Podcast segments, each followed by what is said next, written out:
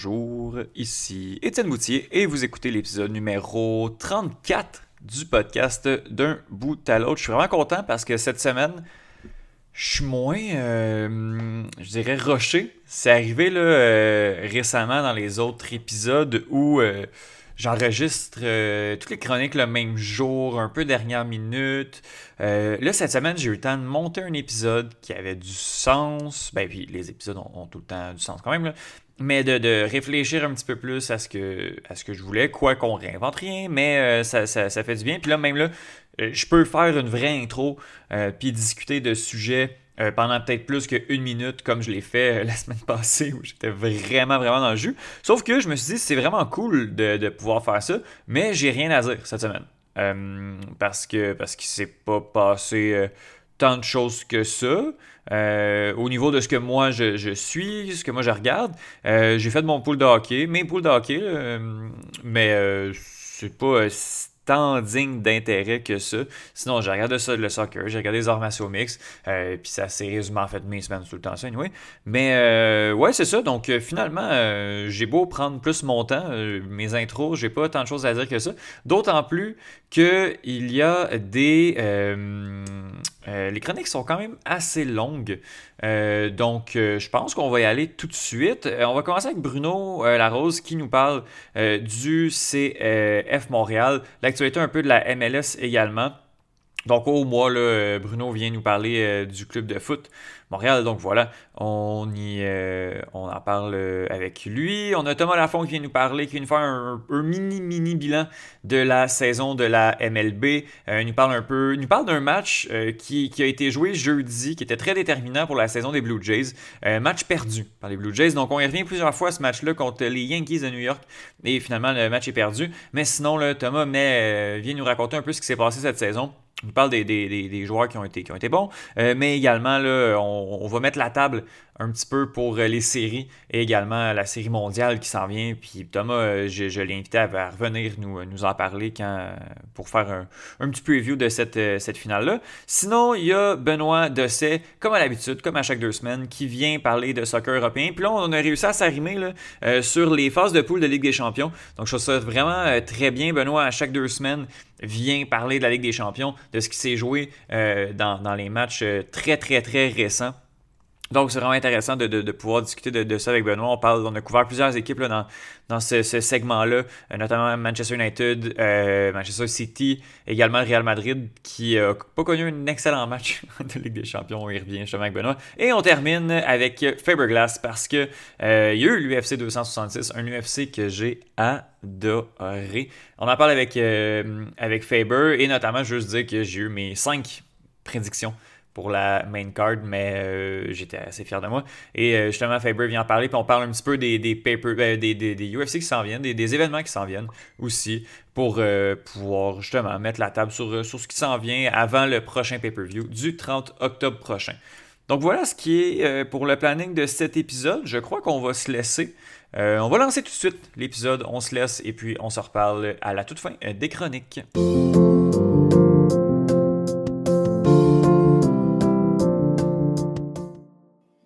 Bruno Larose, euh, depuis ben, qu'on parle du, du CF Montréal, euh, à chaque fois, il y a des tendances qu'on peut, déceler. Euh, mois de juillet difficile, mois d'août un petit peu plus facile. là, on couvre le mois de septembre du club, puis c'est pas si évident que ça de savoir si le club de foot Montréal a eu un mois euh, bon ou mauvais. Mettons que je te demande tout de suite de nous noter ça sur 10, qu'est-ce que tu, euh, tu dirais?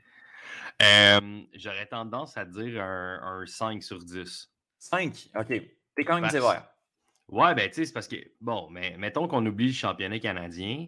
Ouais, là, c'est. Tu sais, c'est deux victoires, trois défaites du côté du CF Montréal. Mmh mais là-dessus, tu sais, je veux dire, si on regardait le mois de septembre, objectivement, sais, je veux dire, on jouait quand même contre Nashville, contre Orlando, contre Chicago, contre Columbus, puis contre New England. Mmh il n'y a pas de client facile là-dedans. Fait que déjà, ben, en fait, non, il y avait un client facile, c'était Chicago. On a fait ce qu'on avait à faire, on a gagné. Ouais.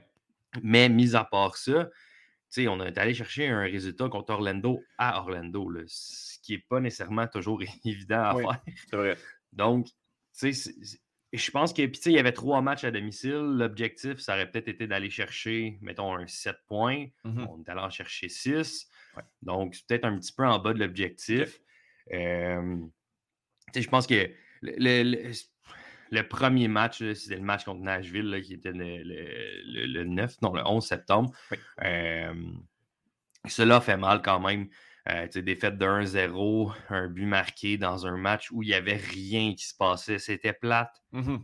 Très, très, très, très plate. Ouais. Euh, le, mon highlight du match, c'est vraiment le fait que je me suis rendu compte à la 15e minute que mon joueur préféré, Eric Miller, jouait du côté de Nashville. Mon joueur préféré. Ok, là, je veux, là, mais je pousse, mais pouce égal. Non, mais j'ai toujours dit qu'Eric Miller, c'est le meilleur défenseur latéral du monde, Ouais, ouais, mais c'est ça. C'est ça. Avec un sourire en coin. Mettons, Mais- mettons, joueur que t'apprécies beaucoup, ça va passer, mais euh, Ouais. pas, non, c'est ça. Non, c'est clair, c'est clair, une chose est sûre, c'est que je l'aime d'amour, Eric Ben oui. Miller. Ben, c'est ça. Euh, ben, c'est ça, je me suis rendu compte qu'il était rendu à Nashville par la même occasion. Ça fait genre trois ans, mais Ouais, je sais. depuis le début. Mais C'est le genre de joueur que tu passes à trace, puis quand tu le revois, t'es content de le revoir, mais un vieux routier de la MLS qui, qui, qui se promène. C'est cool. Ouais, exactement. Mais tu sais, moi, à ce moment-là, je, je savais que le CF Montréal n'allait pas marquer avec Eric Miller Ah qui oui. joue en défense du côté de. Nashville. Euh, mais je me disais que ça allait beaucoup finir 0-0 aussi, vu Mhm. que c'était Nashville. Mais aussitôt qu'Eric Miller est, par- est sorti du match, euh, Walker Zimmerman a marqué sur un coup franc. Donc, euh, c'est ça. Fallait juste garder Eric Miller, ça aurait fini 0-0, puis on a raté l'objectif du côté du CF Montréal. Écoute, euh, Nashville qui, qui a tellement un bloc défensif organisé et solide. Tu sais, déjà que le CF Montréal euh, manque de ce joueur-là là, qui va éliminer un joueur sur, euh, sur un- une individualité et tout. On n'a pas ce, ce Piatti, là, Torres fait un essai là, beaucoup très fort, là, mais euh, on n'a pas ce Piatti-là qui peut briser des lignes. Quand le bloc est organisé, il n'y a rien, rien à faire. Puis, puis en fait, Nashville nous l'a montré euh, le, le 11 septembre dernier.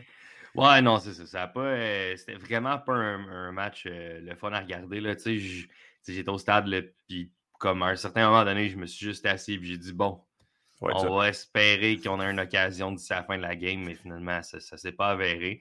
Donc, euh, c'est peut-être le, tu sais, le, le résultat qui fait le plus mal parce que je, tu sais, je pense que dans les autres défaites, tu sais, mettons, si on regarde la défaite contre Columbus, c'était à Columbus, Ouais, ouais. Quoique Columbus ne connaît pas nécessairement une, une grande saison, là, tu sais, là, je veux dire, on est. On n'est pas, euh, on n'est pas si loin là, du côté de Columbus des séries, mais ça reste qu'on n'était pas sur une bonne séquence. Ouais. Mais on jouait à la maison, donc Columbus, c'est toujours difficile à battre à la maison quand même. Mhm. Donc, cette défaite-là, pas que je m'en attendais, mais elle était plus prévisible. Exact. Puis, ben, l'autre défaite, le match d'hier, ben.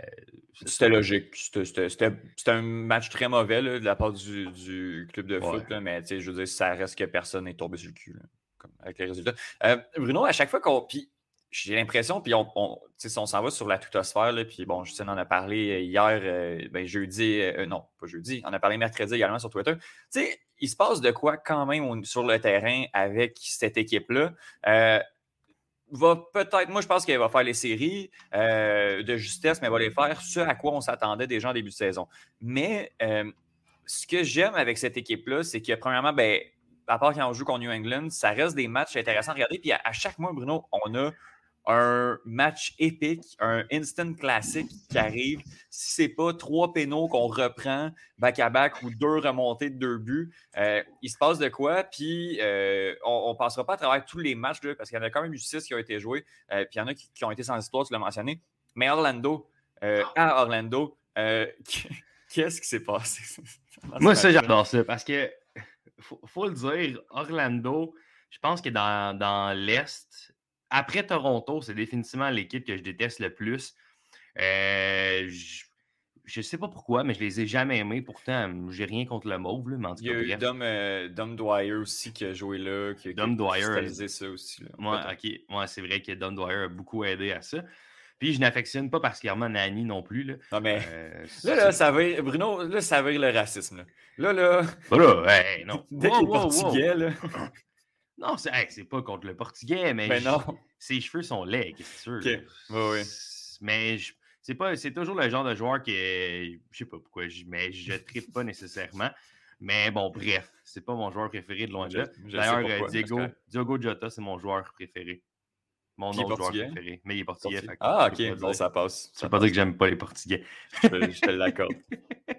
mais non, mais honnêtement, euh, c'est pas un joueur que j'aime beaucoup. Mais particulièrement à cause du défenseur latéral Rouen qui a comme pété la jambe à Piatti. Oui, ça, je vais oui, jamais l'oublier. Puis ce gars-là, pour moi, c'est un déchet.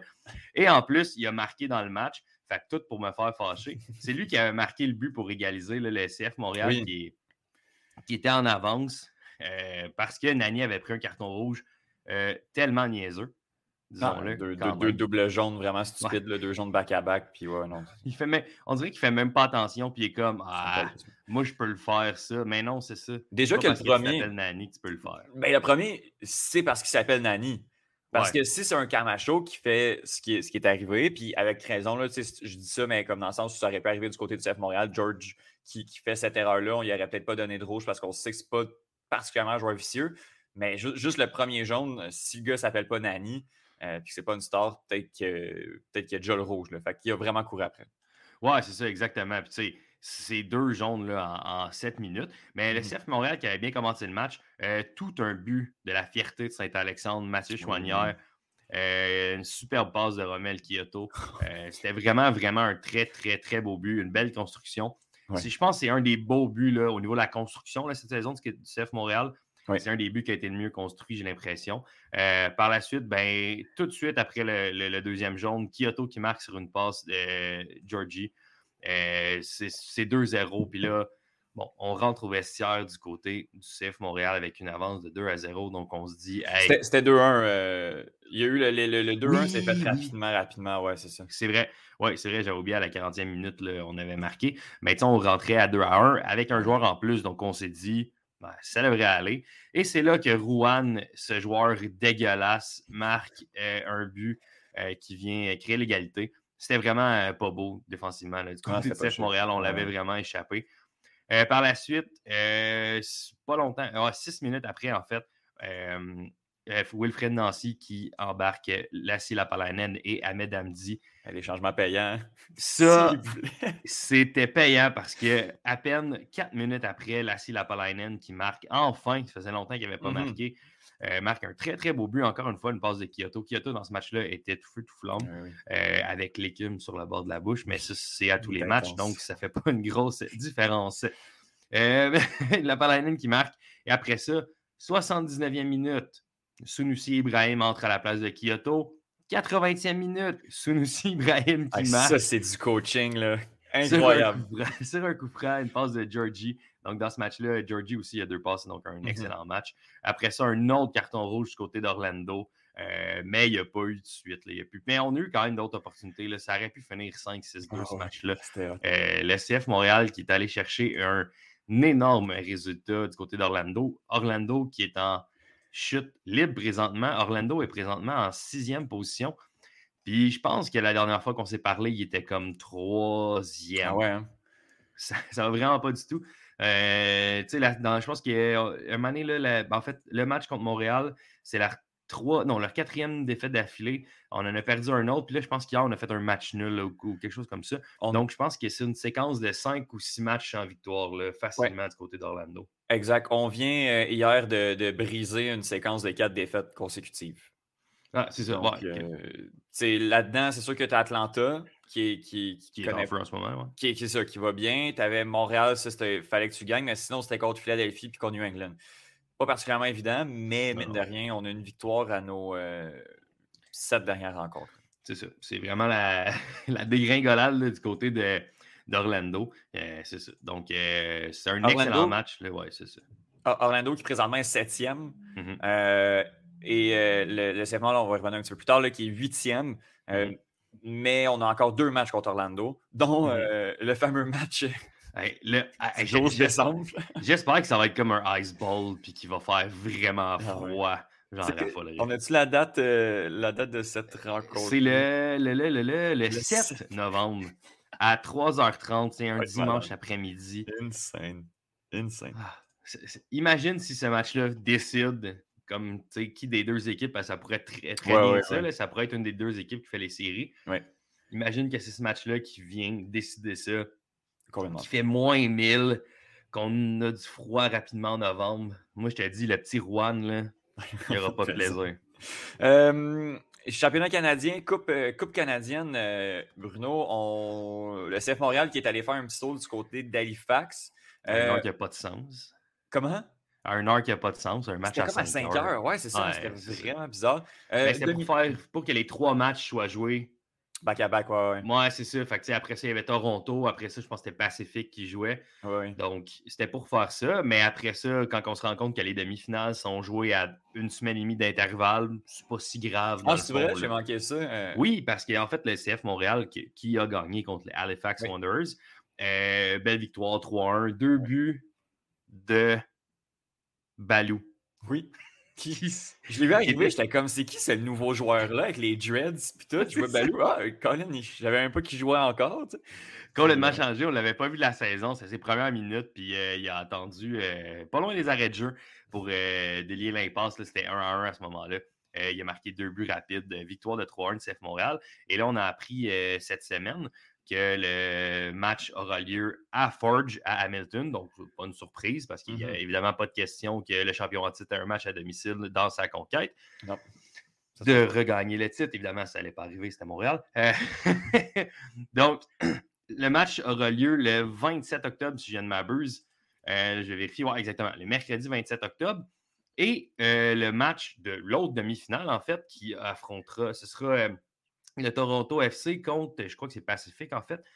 Évidemment, le match est à Toronto, au BMO Field, et le match a lieu le 3 novembre. c'est bien bizarre. Donc, imaginez une demi-finale de coupe, on se dit, oh, on ne mettra pas les deux matchs la même journée. Quand on aurait clairement pu faire, on joue le match, mettons, à Hamilton, mais on aurait pu jouer le match à Pacifique parce qu'eux, c'est dans l'Ouest. Donc, on fait mm-hmm. jouer le match tout de suite après, mettons, on joue le match, ben mettons, à 9 h. Ça fait plein de sens. On met le match la même journée. Bon, est-ce que c'est parce que cette semaine-là, Toronto joue euh, et pas le CF Montréal? Parce que le CF Montréal euh, joue le 3 novembre euh, au Stade Saputo contre, Houston. contre Houston. Donc, c'est peut-être ça. On ne voulait pas déplacer un match. C'est difficile de déplacer un match MLS. Bon, ça, j'en conviens. Mais du côté de la CPL, on a déplacé des matchs là, parce que je pense que le Forge jouait le mardi le 26. Mmh Donc, on a déplacé leur match. Et j'imagine que du côté de Pacifique aussi, là, on va déplacer leur match. Là, euh, donc, euh, c'est ça. Euh, donc, c'est ça, c'est le 27 octobre. Puis là, j'ai dit Pacifique depuis tantôt, mais je ne suis pas certain. C'est Forge. Excuse, je te, c'est contre. Ben, ben l'impact va jouer contre Forge, mais l'autre côté, là, je ne sais pas. Non, mais c'est ça c'est Toronto qui va jouer. Ouais, c'est contre Pacific parce que Pacific a gagné contre Cavalry. Cavalry, exact.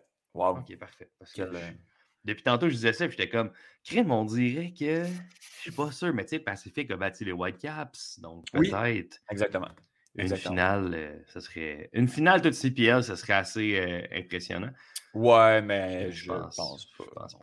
Mais il faut une excellente équipe, honnêtement. Oui, oui, oui, clairement. Puis, tu sais, euh, le CF Montréal est va être en pleine course aux séries. puis, il va affronter des adversaires directs, New York Red Bull, Toronto n'est pas un adversaire direct, mais, tu sais, entre les deux, je sais pas comment on va réussir à, allier, allier, tout ça. Ça va être, ça va être assez intéressant. De... Oui, ça va être euh, également le, duel des le duel des franchouanières parce que euh, Mathieu joue à Montréal et David est mmh. rendu à Forge. Donc, ce sera une grosse fierté pour Saint-Alexandre. D'après moi, tout, le tout Saint-Alexandre sera au Stade Saputo. Euh, oui, il ah va avoir un watching party. ah, oui, ça va être un watching party, parce que je pense pas qu'ils vont se déplacer à Forge. Je ne penserais pas. un petit mot sur Mathieu Chouanière. Là, euh, a marqué un but, tu l'as mentionné. Euh, il nous fait une, saison de fou. lui qui a battu le record pour le plus de matchs joués par un, euh, un joueur formé au, club, à l'académie. quand même assez fou ce qu'il nous fait présentement. Oui, en fait, c'est dans le match contre Chicago. lors du deuxième but, là, dans le fond, c'était bon, un but contre son, camp, contre son camp du côté de Chicago, mais c'est lui qui avait fait une passe. Et le défenseur a arrêté. Mais seulement si le défenseur ne l'arrêtait pas, Ahmed Hamdi avait juste à taper in, puis mmh c'était réglé. C'était un but du côté de, du CF Montréal. Mais exactement à cette minute-là, c'est là qu'il dépassait le nombre de minutes. Donc, il devenait le joueur avec le plus de minutes pour les joueurs formés au club. Donc, c'est quand même tout un addon là, au moment où il fait une action qui ouais, paraît dominante. dans le fond, c'est drôle. Fait que, ouais, puis il nous fait, honnêtement, c'est c'est deux buts là, pour lui cette saison.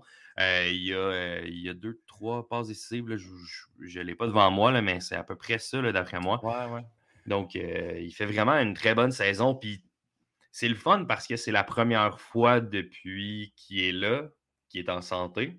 Qui joue, qui est là. Ouais, ouais, non, c'est ça. Donc, tu sais, je pense que ça, ça, ça aide beaucoup. Il y a la confiance du coach. Donc, mmh ça, ça, aide euh, énormément là, du côté de, du jeune euh, Mathieu Chouanière. Tu sais, ben, du, jeune, il y a quoi? Il y a 23 22. 22, bon, 22 ans. Je considère, que, je considère, que, c'est encore jeune. Ben, sais, 22 ans, la, la, la, courbe de progression n'est plus encore si énorme que ça, mais je veux dire, présentement, s'il il nous fait ça pendant plusieurs années, juste ça, c'est juste parfait. Là. Dans le sens où c'est pas incroyable, il fait vraiment juste le boulot. Puis présentement, ben, je pense par défaut aussi titulaire indiscutable. Mais euh, beaucoup trop suisse dans une équipe, c'est un actif incroyable. Ouais, puis tu sais, il faut le dire, là, il, joue comme, il joue comme piston à droite, il peut jouer aussi à gauche, mais le gars, initialement, est formé comme milieu de terrain. C'est juste qu'en ce moment, il n'y a pas vraiment de place pour lui au milieu. Donc, on lui donne cette opportunité-là, il l'a saisi, mais il faut savoir qu'éventuellement, ben, peut-être qu'on va avoir besoin de lui au milieu aussi, mmh si on change les dispositifs, quelque chose comme ça. Donc, c'est vraiment, vraiment une bonne chose pour lui d'avoir été capable de se tailler une place dans l'alignement, dans sa position, pas nécessairement naturelle. Mmh Donc, euh, c'est vraiment cool pour lui de, de voir un, gars formé au club qui, qui est relevant, là, je veux dire, qui, qui, aide l'équipe. on a déjà eu des beaux flashs avec Jackson Hamel, euh, Vandril qui a déjà joué beaucoup de minutes, euh, Carl Wimet, il, y a, il y a un certain temps qui, ont, sont peut-être les joueurs les formés au club qui sont qui ont eu le plus de succès. Bon, il y a Balou qui a connu un petit peu un 15 minutes de gloire, mmh mais euh, il est parti et il n'aurait pas dû. Mais ça, c'est une autre affaire. Il est revenu aussi. Mais euh, donc, ça, il est parti, il est revenu, mais là, c'est ça. Il est là. On va, on va souhaiter que lui aussi, tu sais, il pourrait peut-être faire quelque chose. Mais si, si tu me dis en ce moment, c'est qui le meilleur joueur formé au club? Ben, c'est Mathieu Chouanière. Oui, définitivement. Puis euh, justement, la patience euh, est de mise. Là. Ça fait quoi? Ça fait trois ans qu'il a signé son contrat aussi. Il l'a signé très très jeune également, mais ouais. a, eu des saisons où il a joué 15 minutes. Là. Euh, Dû aux blessures également. Là. Mais je pense que même en termes de, talent et en termes de. Surtout physique, là, très mmh petit, très fragile. Là, fait Puis il a vraiment une belle qualité de passe, de, centre également. dangereux, dangereux à plusieurs reprises pour trouver des, partenaires dans la surface, là, surtout quand il va déborder sur l'aile. Donc, oui, très bonne saison du côté de puis, puis, je pense aussi, ce qui, l'a aidé, c'est que j'ai l'impression qu'il a pris un peu de masse. Mmh c'est comme tu dis, c'est un petit joueur, il n'est pas très gros. Mais je pense qu'il a quand même pris un peu de masse parce que, il faut dire à MLS, c'est sûr que ça aide, c'était un peu plus massif, disons-le. Mmh donc, surtout dans les duels, il y en a beaucoup à MLS. Donc, euh, je pense qu'il a mis, il aurait ajouté un peu de muscle à la charpente, puis ça, c'est vraiment quelque chose qui, euh, qui l'a aidé. Mais c'est ça, comme je disais, il n'est pas blessé, il est en forme, fait que ça a probablement. Je pense que c'est une des premières, ben, entre-saisons dans son cas où il n'est pas en train de se remettre de blessure. Mmh donc, tu sais, quand tu n'es pas en train de te remettre de blessure, tu peux t'entraîner normalement. Donc, tu sais, peut-être que tu peux aller chercher un peu plus de, physique. Donc, je pense que c'est ça qui est arrivé là, du côté de Chouanière. Puis, euh, c'est vraiment, vraiment une belle découverte. Tu sais, on le connaissait, là, mais ça reste une découverte parce qu'on ne savait pas qu'il était capable de faire des trucs comme ça. J'avais complètement oublié qu'il était avec le club en début de saison quand on regardait nos, euh, nos, tableaux. Là, donc, euh, oui. J'aurais aimé ça voir un, euh, duel. C'est sûr que le CF Montréal n'a pas eu énormément d'occasions hier, mais si euh, ça avait débordé un petit peu plus, j'aurais vraiment aimé ça voir un, duel moitié chouanière Andrew Farrell sur un couloir euh, en, défense. Hey, lui là, hein? Pour ceux, pour, ceux qui ne connaissent pas, Andrew Farrell, c'est un, grand défenseur central et un gros défenseur, mais massif, énorme. On peut comparer en se disant Wanyama, souvent une shape de baril. Andrew Farrell, c'est un excellent défenseur, mais fais-le pas courir parce qu'il est vraiment pas là pour ça. Non, non, c'est. Ouais, effectivement. Puis avant, là, Farrell, c'est un défenseur latéral. Ah ouais. Ouais, ouais, j'ai souvenir, souvenir de ce gars-là qui jouait comme latéral. Puis, euh, ah, avec le temps, mais ça fait longtemps. Là, un, Ça fait tellement longtemps qu'il est là-bas à New England. Mm-hmm. Moi, je savais même plus qu'il était là-bas. Je savais même plus qu'il joue encore. Hier, euh, j'ai appris qu'il était là, le gros monsieur. Euh, il a été repêché. Euh, au hein? draft en 2013. Donc, il est là depuis. C'est son seule équipe professionnelle. C'est au premier choix. ah oui, en plus, OK. Oui, exactement. Est-ce que tu te rappelles qui était le choix de l'Impact cette, cette année? 2013, c'était la deuxième année. Donc, c'est pas Andrew Wenger. Non. oh my God. ça devait être niaiseux cette année-là. C'est quelqu'un qui... Ah, c'est quelqu'un qu'on a entendu parler d'abord. Oui, oui, oui. Ah, bah, ben, on ne fera pas attendre trop longtemps. C'est Blake Smith. Ah! Blake Smith. Et, il avait marqué tellement un beau but, lui. Sur ses, euh, sur ses euh, autres choix, là, il y avait Fernando Monja, qui a été repêché aussi par l'Impact. On a Paolo Del Piccolo et le gardien de but, Brad Stuver, euh, de cette cuvée-là. à noter ah. aussi dans la cuvée, là, on perd les gens. Là, qui, il y avait quand même Carl Becker qui avait été pris troisième par le Toronto FC. Ah Vancouver avait les quatrième et cinquième choix et on a arrêté nos, nos, picks sur Eric Hurtado ah! Et sur Kekuta Mané. Ah, lui, je l'aimais assez. Ben oui, on l'aimait beaucoup. Il est rendu où? Mais il s'est promené un petit peu, là. Mais je pense qu'il est de retour à MLS. Il, est pas à Cincinnati? Il est à Austin. Oh, ça, c'est le club que j'oublie le plus qui existe. C'est hallucinant comment je comprends pas ce club-là puis que, comme on n'en parle pas. Mais je crois que l'an passé, il était à New England. Oui, exactement. c'est ça, parce qu'il passé Cincinnati, New England. Il était allé à Pachuca. Ouais. Euh, je le trouvais moins rapide l'année passée. Ouais, ben ça se peut des fois. Le temps qui fait les, choses. 26 ans pour notre ami qui écoutait, qui joue pas beaucoup de minutes du côté d'Austin. Ah, imagine pas jouer à Austin. je sais pas, je sais pas, j'ai jamais vu, je pourrais même pas, à part écoute Mané, je pourrais pas nommer un joueur d'Austin. Il joue dans la même ligue à l'Impact, j'ai aucune idée qui est là. Euh, il y a Alex Ring. Ok. Euh, en finissant, petit avec le classement? Ben écoute, avec euh, un, grand plaisir, Étienne. Euh, bon, ben, du côté de l'Est, c'est réglé. New England va terminer premier et ils sont à la chasse du record euh, du plus grand nombre de points dans une saison. puis ça devrait se faire. je pense qu'il leur manquait 11 points à aller chercher en 9 matchs. OK. ah ben, Colin Bruno. quoi? Brad Stuver, il joue à Austin. Oh, mon doux Seigneur! Mais lui, je sais, je, me souviens d'avoir entendu parler de lui. Il, il, a, il a, été à, Austin aussi, je pense. Euh, il a été une coupe de place. Là, oui, oui, oui. il a gardé les buts un peu. Là, quand exactement, Mais ouais, c'est ça. Donc, c'est ça. Du côté de l'Est, New England, 65 points. Euh, donc là, c'est ça. Je pense que c'était 11 points à aller chercher. Maintenant, enlève-en 3, ça fait 8 points en 8 games. Euh, écoute, quand je te dirais bien ça, je serais surpris que ça ne se fasse pas. Euh, du côté de New England, c'est 65 points. Le deuxième, là, Nashville, a 46 points. Bon, on a joué deux matchs de plus du côté de New England, mais quand même, c'est même pas. C'est même, pas, même pas drôle. C'est même pas le fun. Mais après ça, c'est très, très, très, très, très serré. Entre la troisième position et la huitième position, ben, il y a un grand total de trois points d'écart, Étienne. Donc, samedi, le CF Montréal l'emporte. Et avec un concours de, circonstances, pourrait très bien passer de la huitième à la troisième position. Euh, donc, c'est tellement serré, il y a beaucoup d'équipes. Là, derrière, ça, se détache un peu. Là. Euh, Miami avait connu une bonne séquence, mais là, ça se calme. Là. On est à 32 points, on est dixième. Donc, tu sais, on est quand même à. Euh, c'est ça, on est quand même à 7 points mm-hmm. d'Orlando et de la dernière place en série. Ça va être difficile il reste, je pense, deux équipes qui ne sont pas encore, qui sont pas dans les séries, mais qui sont dans la course. Il y a le CF Montréal qui est deux points derrière. Mmh et il y a également le Crew de Columbus, qui est quand même à cinq points d'une place en série, mais on s'est replacé un peu. Donc, il pourrait, tu sais, ça reste les champions en titre, donc il pourrait connaître une belle run, une belle run en fin de saison euh, et puis aller chercher euh, une place en série. Mais, tu sais, en fait, là, c'est ça. Il y a. Euh, il y a cinq places pour cette équipe. Euh, DC, NYCFC, Philadelphie, Atlanta, Orlando, Montréal et Columbus. Ça, c'est toutes les équipes qui vont se battre jusqu'à la fin de la saison. Ça va donner vraiment une très belle saison du côté de l'association de l'Est. Euh, quand on parle de belle saison, on peut pas dire la même chose de Toronto et de Cincinnati qui se retrouvent au bas fond du classement. D'ailleurs, hier, ils s'affrontaient. Toronto a gagné. Euh, mm-hmm. Belle victoire. C'était pour la, la quand tu, tu virais le classement à l'inverse, qui, qui allait terminer. Euh?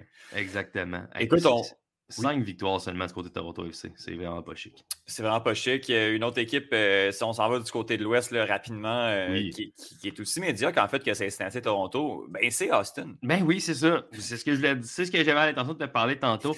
Austin qui est en bonne dernière position avec un tellement beau total de 22 points. Euh, 6 victoires du côté de Austin. 17 défaites.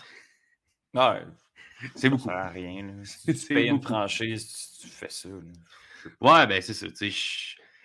Est-ce que ça va devenir un Cincinnati, mais de l'Ouest? Euh, je, je, sais pas. Je pense qu'on a des. Il y a quand même euh, un peu plus de projets là, du côté d'Austin.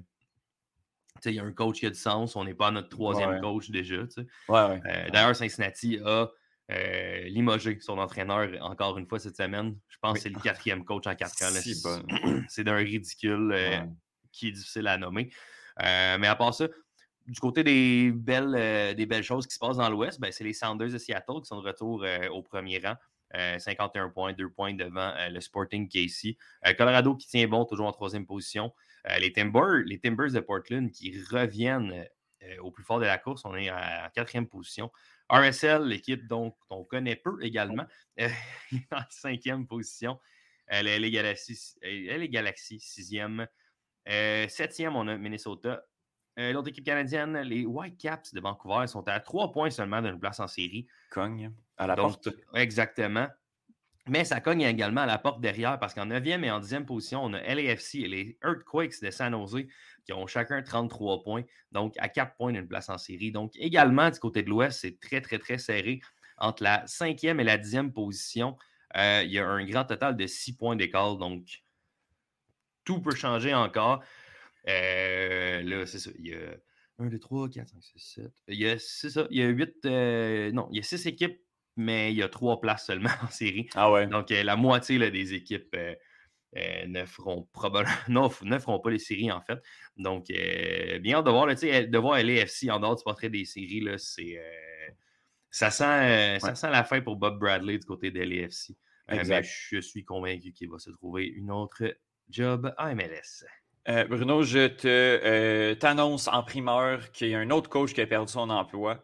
Oui, le, euh, oui, euh, Monsieur Vicky. Vicky et qui prend l'intérim au Frank Lopez. Frank Lopez, tout est dans tout, incroyable. Euh, ce ah, gars-là, coach. Je peux pas croire que ce gars-là est encore là. Mais on l'a vu justement quand, quand il jouait contre Chicago, il était là sur le terrain, puis il, il avait l'air d'être Frank. Ah oui, il était grec. Là. Je peux pas dire qu'il avait l'air content, je peux pas dire qu'il avait l'air fâché, il avait l'air Frank. C'était malade. Écoute, maintenant, coach par intérim du Fire de Chicago. Bruno Larose, merci énormément. On se reparle, euh, on se reparler des Alouettes là. Euh, bientôt. Ça va être euh, chic, chic, chic. On va, on va attendre une victoire pour en reparler. Hey boy, tu veux pas reparler là? Ben non, mais il doit jouer contre Ottawa bientôt. on se croise les doigts. Bruno Larose, merci beaucoup.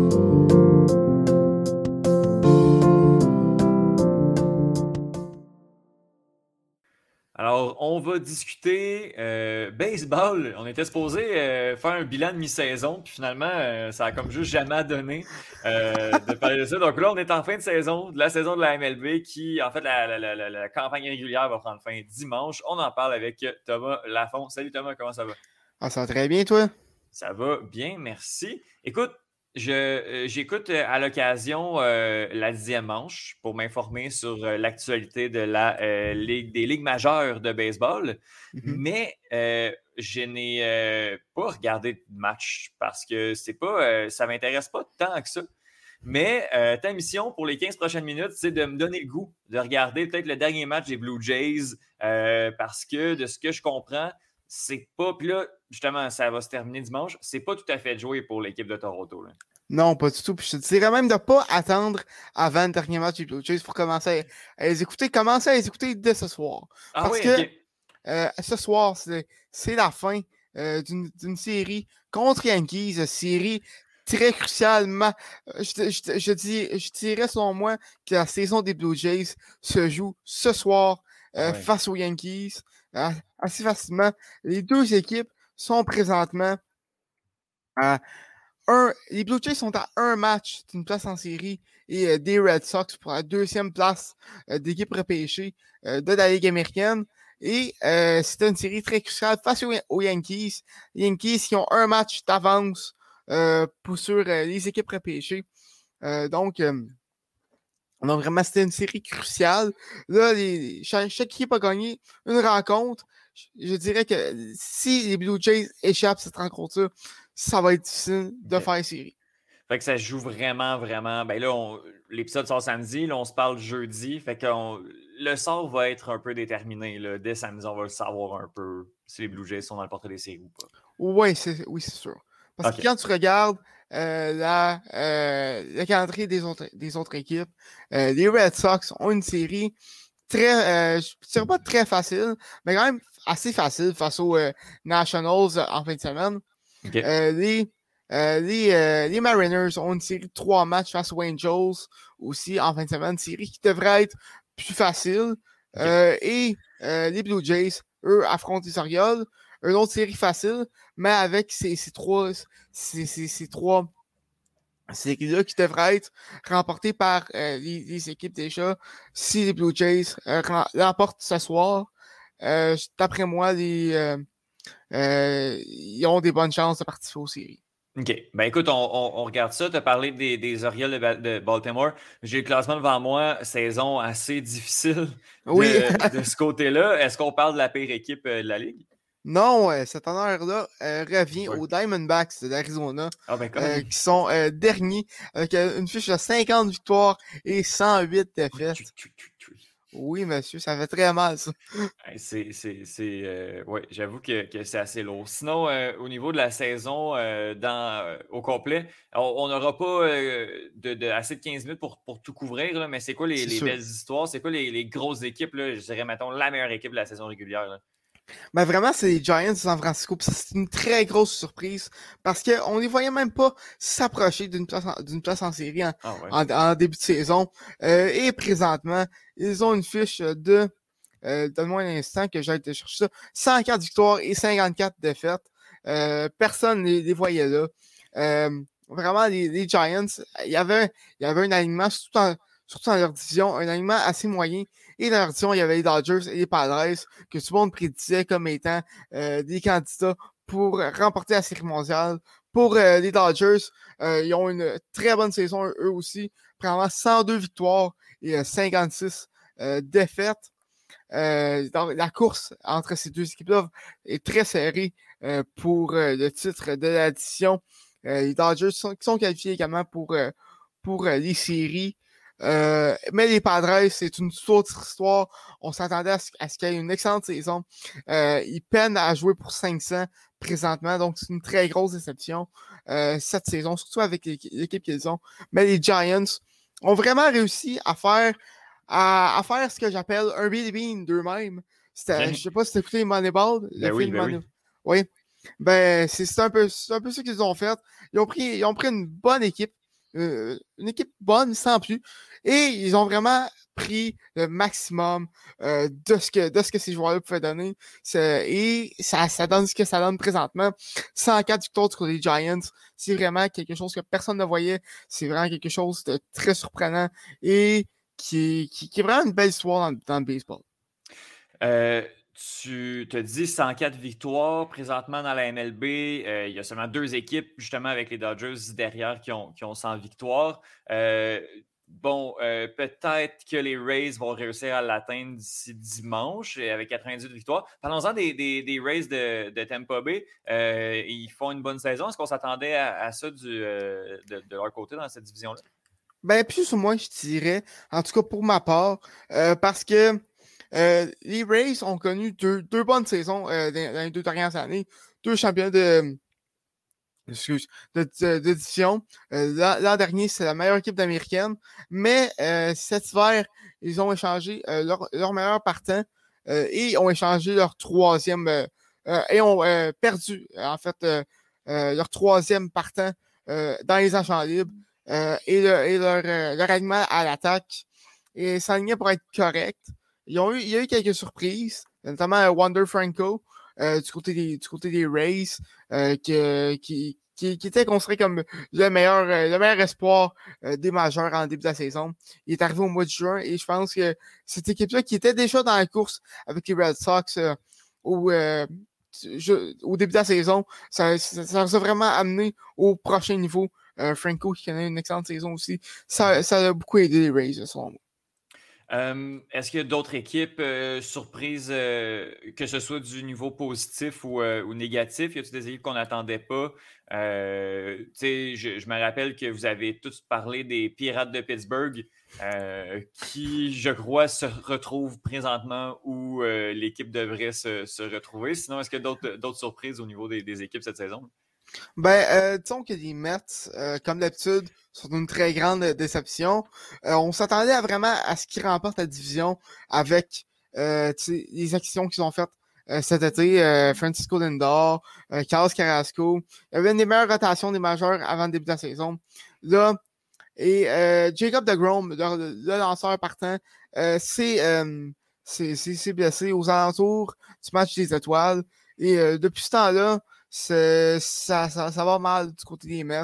Euh, même la question de, de Baez, qui était conseillé comme, euh, je dirais, le top 5, dans le top 5 des meilleurs arrêts courts euh, dans les majeurs, ça n'a pas donné grand-chose.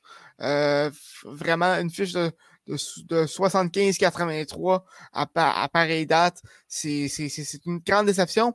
D'ailleurs, ils ont établi un record pour le plus de matchs euh, disputé en étant en première place d'une division et ne pas euh, avoir une fiche de 500.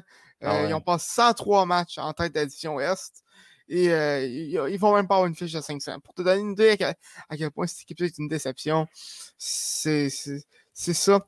Sinon, les Nationals, on ne s'attendait pas à les voir dans la cave de la division.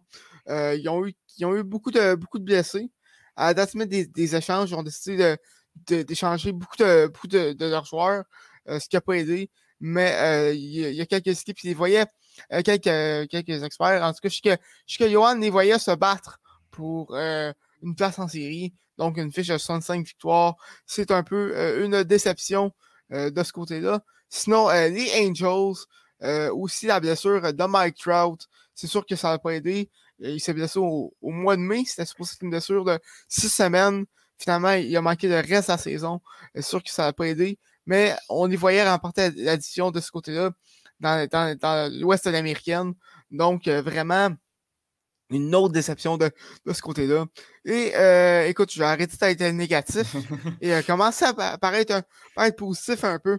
les Blue Jays, hmm. on, les, on les voyait tous connaître une bonne saison, mais les voir se battre une place en série à ce d'année et connaître une, une, fiche de 88 victoires sans défaites. Écoute, tu regardes le classement dans la division, vite de même, tu peux, te, tu peux dire, ah, son quatrième, c'est pas bon, mais quand tu regardes euh, les trois autres équipes, c'est une excellente fiche que les Blue Jays ont. Mm-hmm. Ils ont vraiment pris un step cette année. Vladimir Guerrero Jr. a vraiment éclos cette saison. Ce que je disais genre le, mois d'avril, le mois de mai, mm-hmm. c'est vraiment sa saison à, à lui. C'est malheureux que ce soit aussi la saison à Shohei Otani parce que sinon, euh, il aurait remporté euh, le titre de joueur plus assez facilement selon moi. Euh, vraiment, les jeunes des Blue Jays qui ont vraiment pris euh, euh, qui, ont, qui, ont, élevé leur jeu d'un cran, si tu me permets, si me permets l'expression, euh, cette saison. C'est beau à voir. Les, ben, je, je te dis, les, les Blue Jays, là, avec leur fiche de, de 557, là, ça pourrait être la meilleure équipe à ne pas faire les séries, là, justement, avec, avec cette fiche-là. cette saison, oui. Oui, oui, cette saison, oui. Oui, ben, c'est sûr. Euh, ben, t'as les Mariners qui, techniquement, sont, sont en avant d'eux mais je vois les Blue Jays les, dépasser euh, euh, aussitôt que ce soir. Thomas, euh, il y a eu des individualités également. Tu as parlé de Vladimir Guerrero Jr., tu as parlé de Shohei Otani. je veux qu'on parle d'un nom qui, faisait beaucoup jaser en début de saison. On s'attendait à beaucoup de lui. Qu'est-ce qui se passe avec Trevor Bauer? Ah, écoute, c'est. C'est une soirée assez, assez compliquée, assez touchée, disons comme ça. Euh, mhm. au mois de. Je ne sais pas si tu as suivi un peu la situation, on en a parlé un peu à la dixième manche. Euh, au mois de juin, Bauer a, eu des. s'est fait poursuivre en fait par une femme avec, qui il, y aurait des, il y aurait des relations avec, puis mettons que ça a été assez violent comme, comme relation. Et et euh, ça, euh, il s'est fait poursuivre pour euh, des, des, des, voies de fait simples. Je ne me rappelle plus des mmh. détails exactement, mais depuis ce temps-là, il, est sur une. une voyons. J'ai juste le terme en anglais, fait que tu m'excuseras avec ça, mais administrative leave, une, je ne sais pas, sais pas comment tu appelles ça en français, mais dans le fond, il, est suspendu depuis, depuis, depuis, ce temps-là. écoute, on, on parle vraiment qu'il sera à la fin de sa carrière. Ah euh, dans les majeurs. Euh, personnellement, je ne serais pas surpris. Oui, Bauer était euh, quelqu'un qui qui, qui, qui, amenait comme une certaine couleur dans le monde drabe du baseball, dans le mmh. monde très conservateur du baseball. Mais écoute, ce scandale-là, c'est comme un peu l'affaire qui fait, de, qui fait mmh déborder le vase. Ça m'étonnerait de voir revenir lancer dans, les, dans les majeurs. Ce qui, est, ce qui est un peu plate, parce que d'un point de vue baseball, c'est un, un, un bon lanceur. Ben, écoute, avec ce qu'il a fait, euh, c'est quelque chose qui, se fait pas. Mmh je comprends, je comprends tout à fait. Revenons du côté du terrain. Euh, Thomas, je veux, je n'ai aucune idée euh, de qui, et puis là, justement, parce que je vais en entendre beaucoup parler, je ne sais pas qui est Shohei Otani, je ne sais pas qu'est-ce qu'il fait, je ne sais pas il joue pour qui, puis pourquoi il est aussi bon que ça. Explique-moi. OK, Shohei Otani est arrivé dans les. était, était, ben, Shohei Otani est un joueur japonais qui a dominé euh, la, ligue, euh, la, ligue au Japon pendant euh, facile 1, 3, 4 ans. et en 2018, c'était le gros agent libre international qui, qui, avait dans, dans, les, dans les majeurs. Normalement, ces gros joueurs-là qui viennent du Japon, t'en entends parler peut-être aux 2, 3, 4 ans. Mmh euh, dans tout un qui arrive, on pense au Ichiro Suki, euh, plus récemment euh, Yusei Kikuchi et d'autres, d'autres Japonais qui, qui, ont fait leur marque dans les majeurs avec, avec ça, dans les majeurs. et ce qui est spécial avec euh, Shiro Otani, c'est que en plus de lancer, il frappe. Mmh et d'habitude, dans, dans le baseball majeur, les lanceurs ne sont pas des bons frappeurs. Et euh, il danse très bien. Il frappe très bien également. Euh, c'est vraiment quelque chose qu'on n'avait pas vu depuis Babe Ruth il y a plus de 100 ans, je dirais. Euh, vraiment. Et en plus, ce qui est spécial avec Otani, c'est que les danseurs, normalement, ils, ils dansent au, au 4-5 jours environ. Mais lui, pendant, pendant qu'il ne danse pas, il joue au champ extérieur. Euh, des Angels de Los Angeles. Ce qui est assez spécial, euh, je vais aller te chercher euh, c'est statistique cette saison, mais c'est vraiment euh, une saison hors du, com hors du commun qu'il connaît. vraiment quelque chose d'assez spécial qu'on n'a pas vu très souvent. Mmh cette saison, pour te donner une idée, il a, il a battu plein de records. Il, il, a présentement le record pour le plus de, de circuits par un joueur japonais avec 45 cette saison. 100 euh, points marqués, 98 points produits, euh, une moyenne de 258 au bâton. Et euh, je suis allé chercher ces statistiques de lanceurs. cette saison, il y a également une fiche de 9 victoires et 2 défaites. Et, et, 156 rétro-bâtons pour une, une, moyenne de 10.8 euh, euh, rétro-bâtons par 9 manches. C'est des, des, statistiques de facilement un deuxième, troisième partant dans, dans une rotation. Quand tu penses en plus à ce qu'il fait avec euh, les euh, au, au, bâton, c'est vraiment quelque chose de très spécial qu'on est en train de vivre. D'ailleurs, euh, pour ceux qui, qui, qui s'intéressent sur le cas de Shohei Otani et qui voudraient comparer à quel point c'est ce qui fait c'est spécial, je vous conseille euh, l'article de Johan Carrière qui avait écrit euh, ce, printemps, environ ce, printemps ou cet été, je ne me rappelle plus trop, euh, sur, il comparait dans le fond ce que l'apport de Shohei Otani pour les Angels avec différents sports. c'est vraiment quelque chose de spécial. Shohei Otani est un, est un, est un joueur très incroyable. Honnêtement, c'est c'est lui qui va gagner euh, le trophée du meilleur de la Ligue. Le Cy Young, comme on dit. Ça, euh, ça met... Non, euh, d'après moi, il ne gagnera pas le Cy Young. Par contre, il va gagner le titre de joueur piscine de, de l'américaine, assurément. OK, OK, OK, je comprends. Thomas, est-ce que je, te demande de te mouiller? les séries vont commencer, puis j'aimerais ça qu'on se parle plus tôt. Je te nomme officiellement le gars de baseball. Euh, donc, j'aimerais ça qu'on se parle plus tôt. Puis, tu essaieras de me, lâcher un petit, euh, un petit euh, message avant la série mondiale, au moment où ça commence, pour parler des séries et parler de, mettre la table à la série mondiale. Mais je te demande qui va être l'équipe championne de la Ligue majeure de baseball à la fin de la saison? Je te demande de te mouiller. Écoute, c'est une très bonne question. je me rappelle que j'avais mis les White Sox comme champion de la série mondiale, je ne me trompe pas, en début de saison. Euh, écoute, euh, c'est une très bonne question. Euh, je vais, j'irai avec les Giants. Honnêtement, je ne serais pas surpris de, les voir remporter euh, la série mondiale. vraiment, cette équipe-là, j'ai dit plutôt, a vraiment pris euh, il y a plus de talent qu'il y avait, a maximisé le talent de ses joueurs. Et euh, d'après moi, ils ont l'équipe pour se rendre loin. Ils ont fait des acquisitions euh, lors de la des échanges pour aller chercher les, pièces qui leur manquaient. C'est vraiment quelque chose de spécial qui se passe à, San Francisco présentement. Donc, je ne serais pas surpris de voir remporter la série mondiale. C'est noté ça, ça, euh, les, les... Non, j'allais dire, euh, tout ça va être enregistré, puis on va le savoir, on va pouvoir venir te, te, chicaner, Thomas, si, euh, si tu t'es trompé.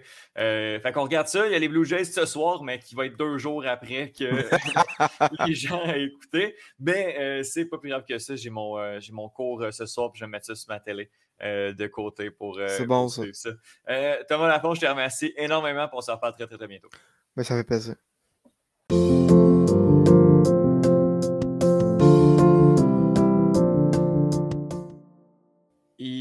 Il se passe beaucoup de choses sur la planète soccer, la planète européenne. On en discute avec Benoît Dessay. Salut Benoît, comment ça va? Salut Étienne, je vais bien, merci. Et toi?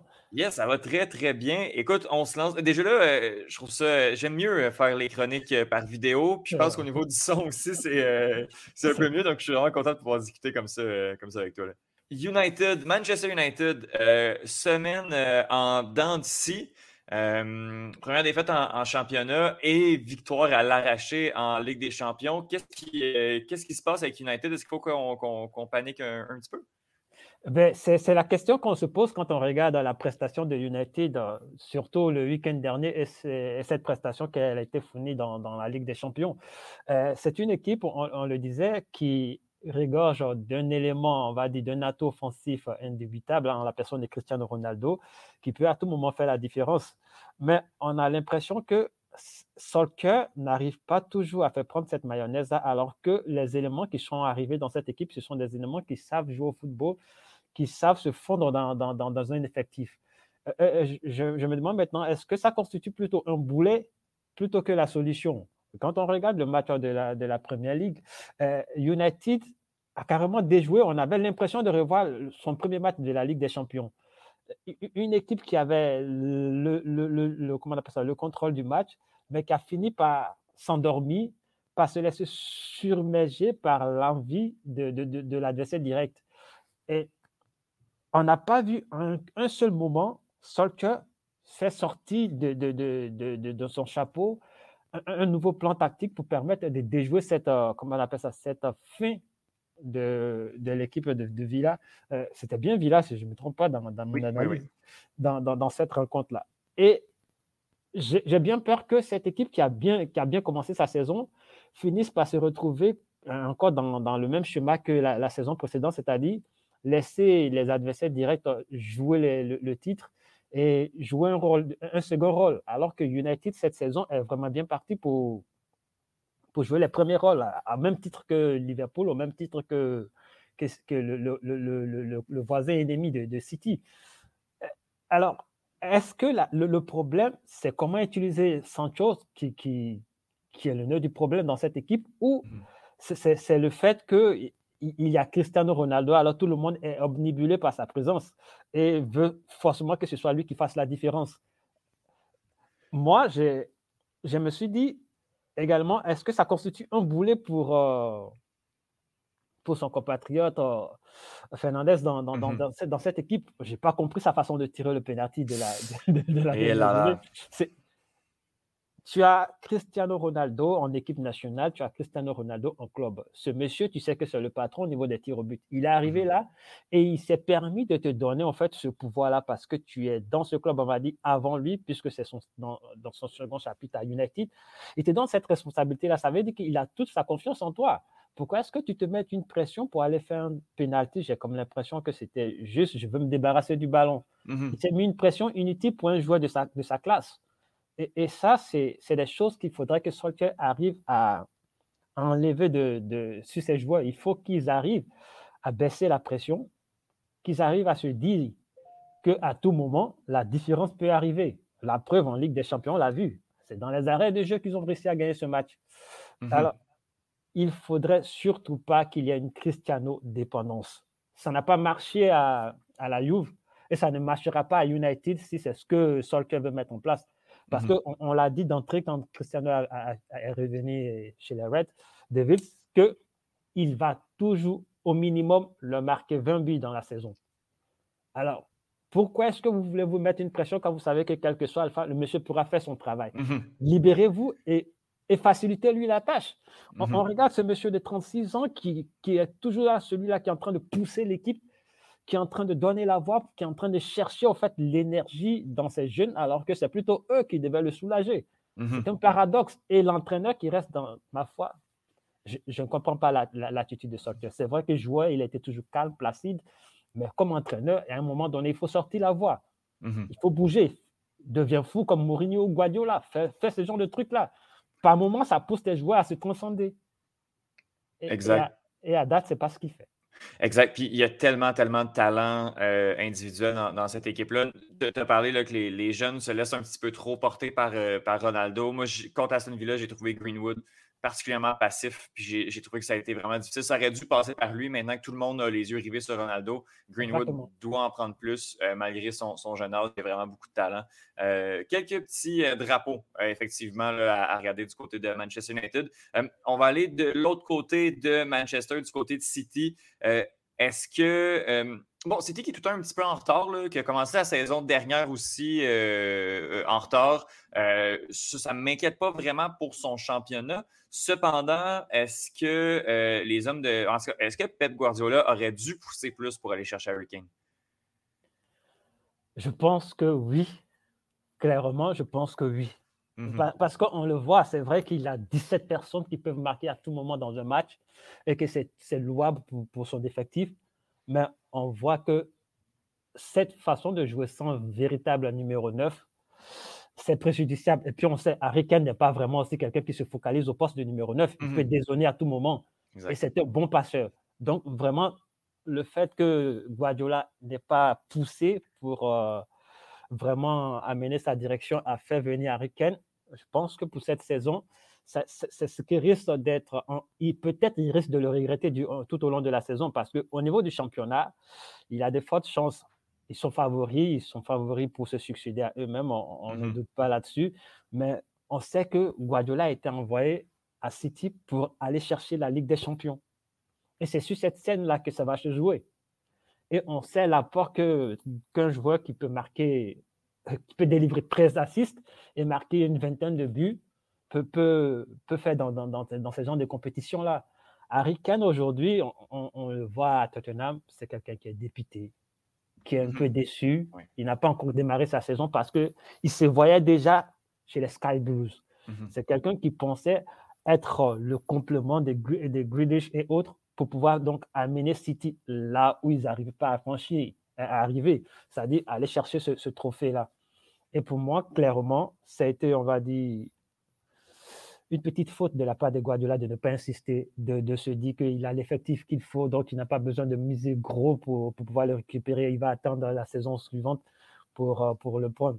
C'est vrai, ça peut marcher comme ne pas marcher, mais pour moi, à l'heure actuelle, surtout sur le plan continental, c'est une faute. on, l'a vu par exemple lors, du match face à Paris.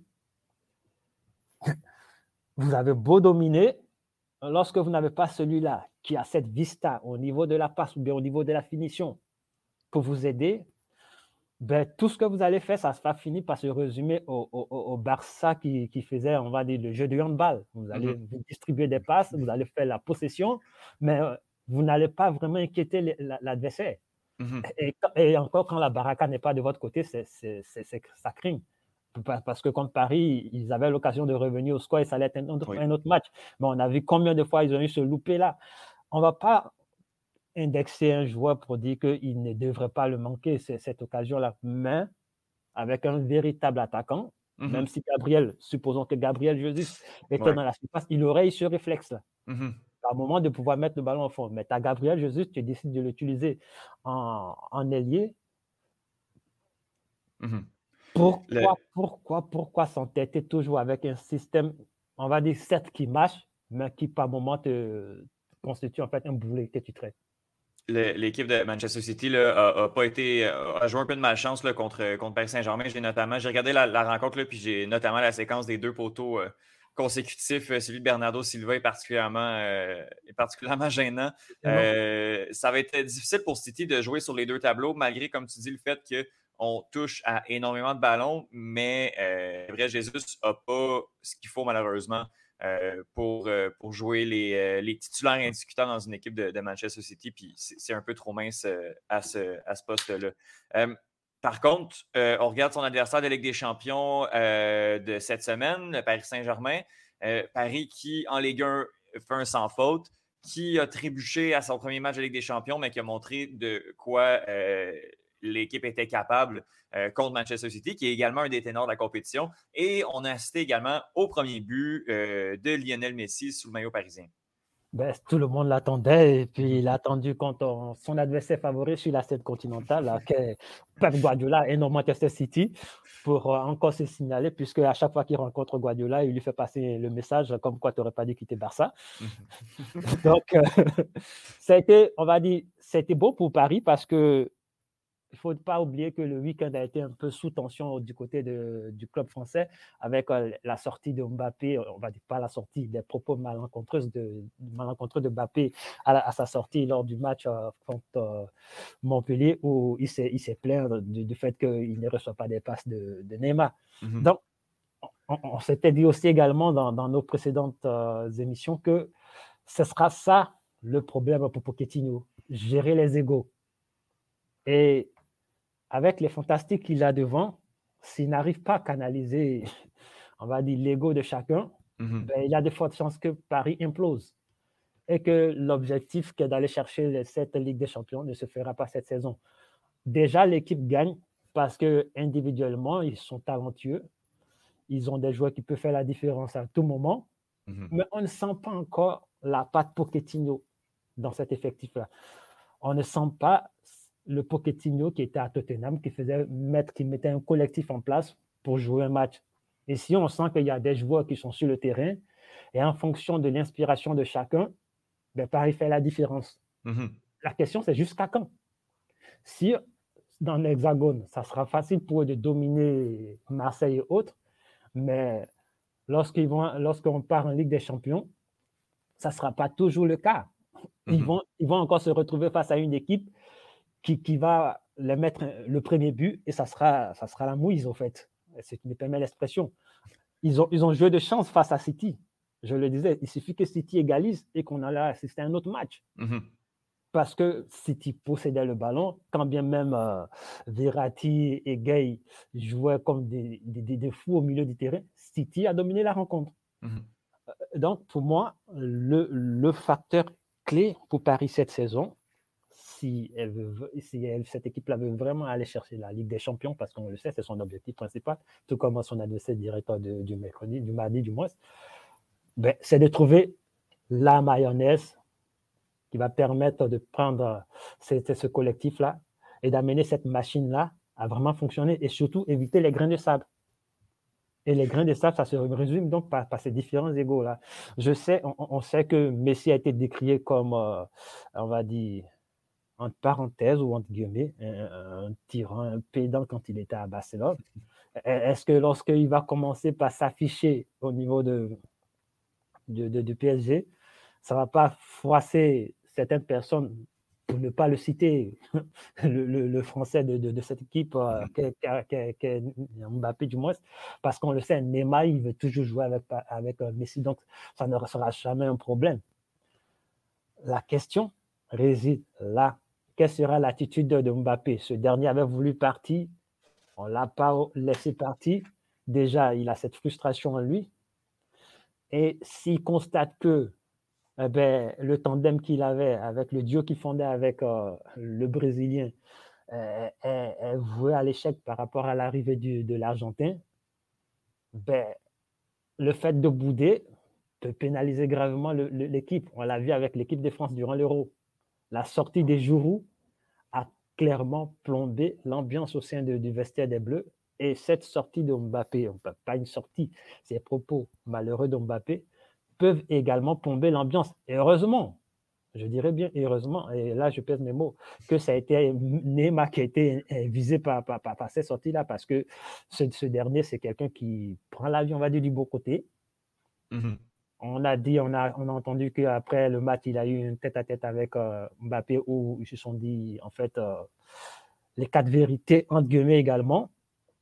Moi, je me dis que heureusement que ce soit que c'est ce monsieur-là, mais si ça déborde, que ça va vers Messi, ben, Messi peut faire imploser cette équipe-là sans même ouvrir la bouche.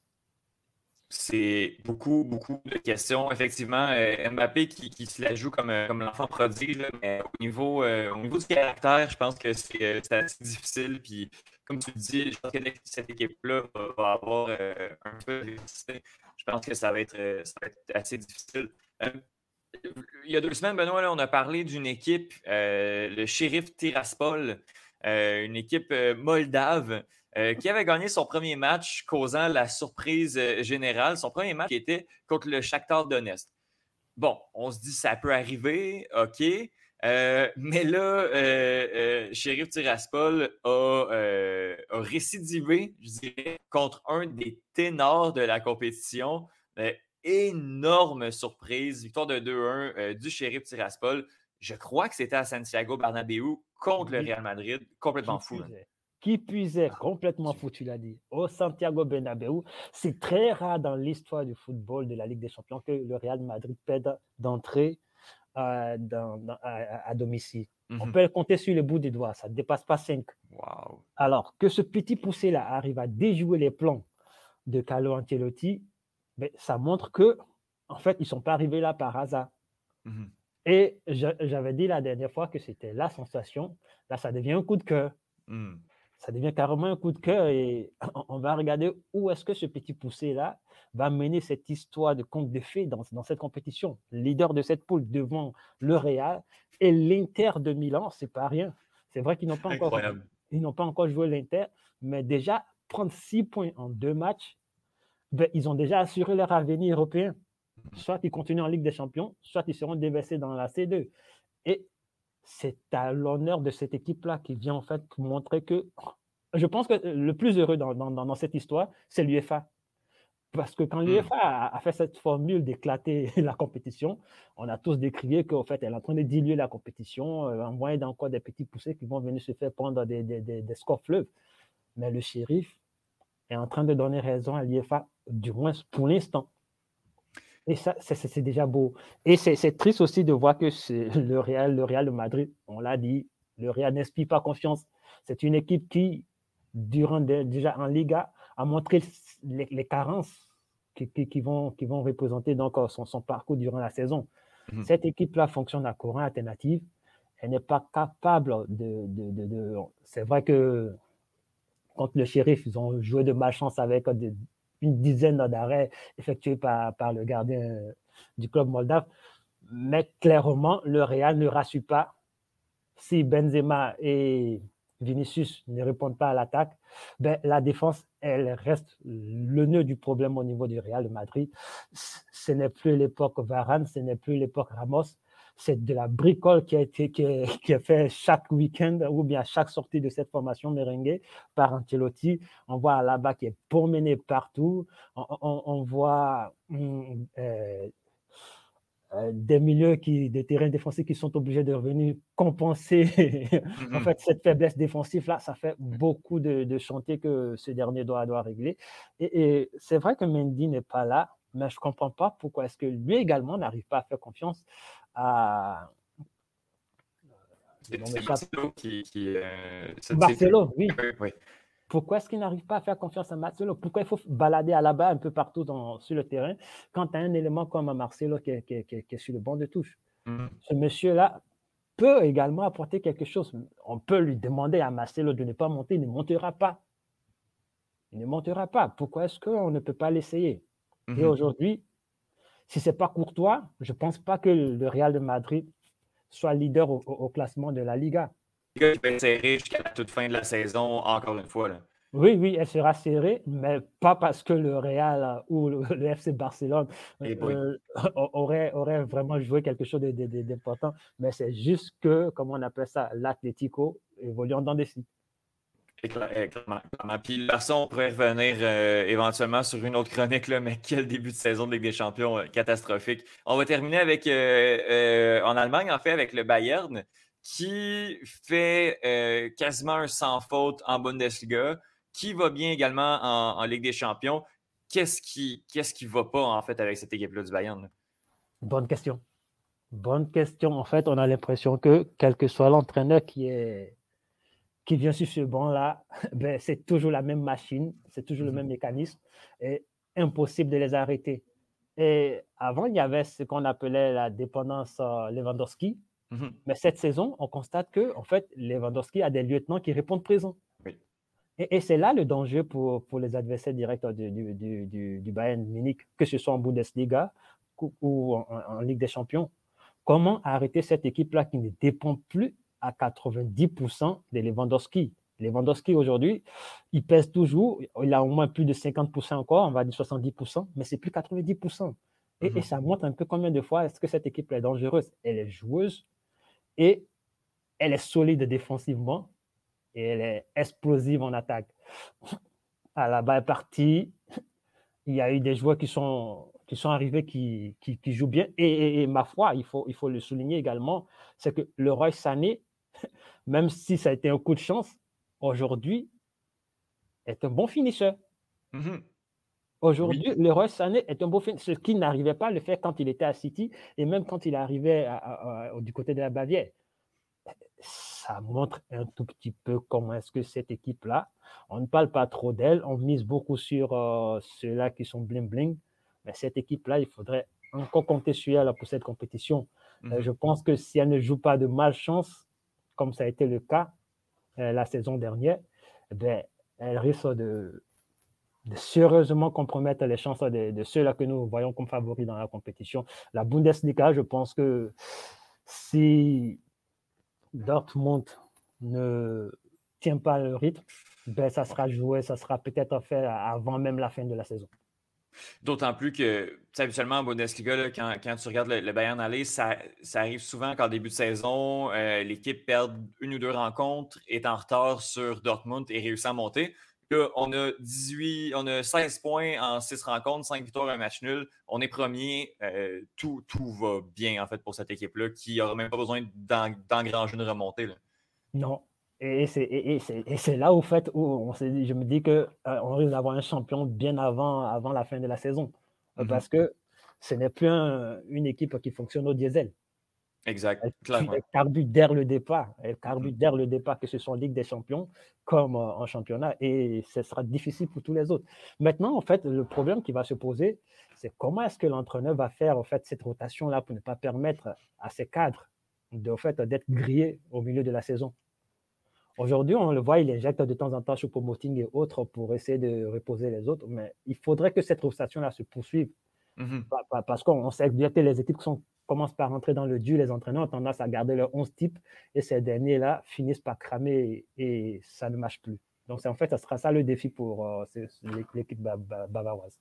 Utiliser la, profondeur euh, de, l'effectif euh, qui, je vois, m'inquiète pas trop quand même du côté du Bayern de Munich. Benoît Dessay, gros tour d'horizon de, l'actualité. comme je te dis, dans deux semaines, il va falloir qu'on se reparle du FC Barcelone. Il va y avoir une pause internationale. beaucoup encore de, dossiers sur, le feu, une Ligue des champions qui est encore une fois très en vente. Merci. exactement parce que cette équipe-là, vraiment, on se demande où elle va aller cette saison. c'est très, très triste. Benoît de je te remercie beaucoup pour se reparler dans deux semaines. Le plaisir partagé, merci.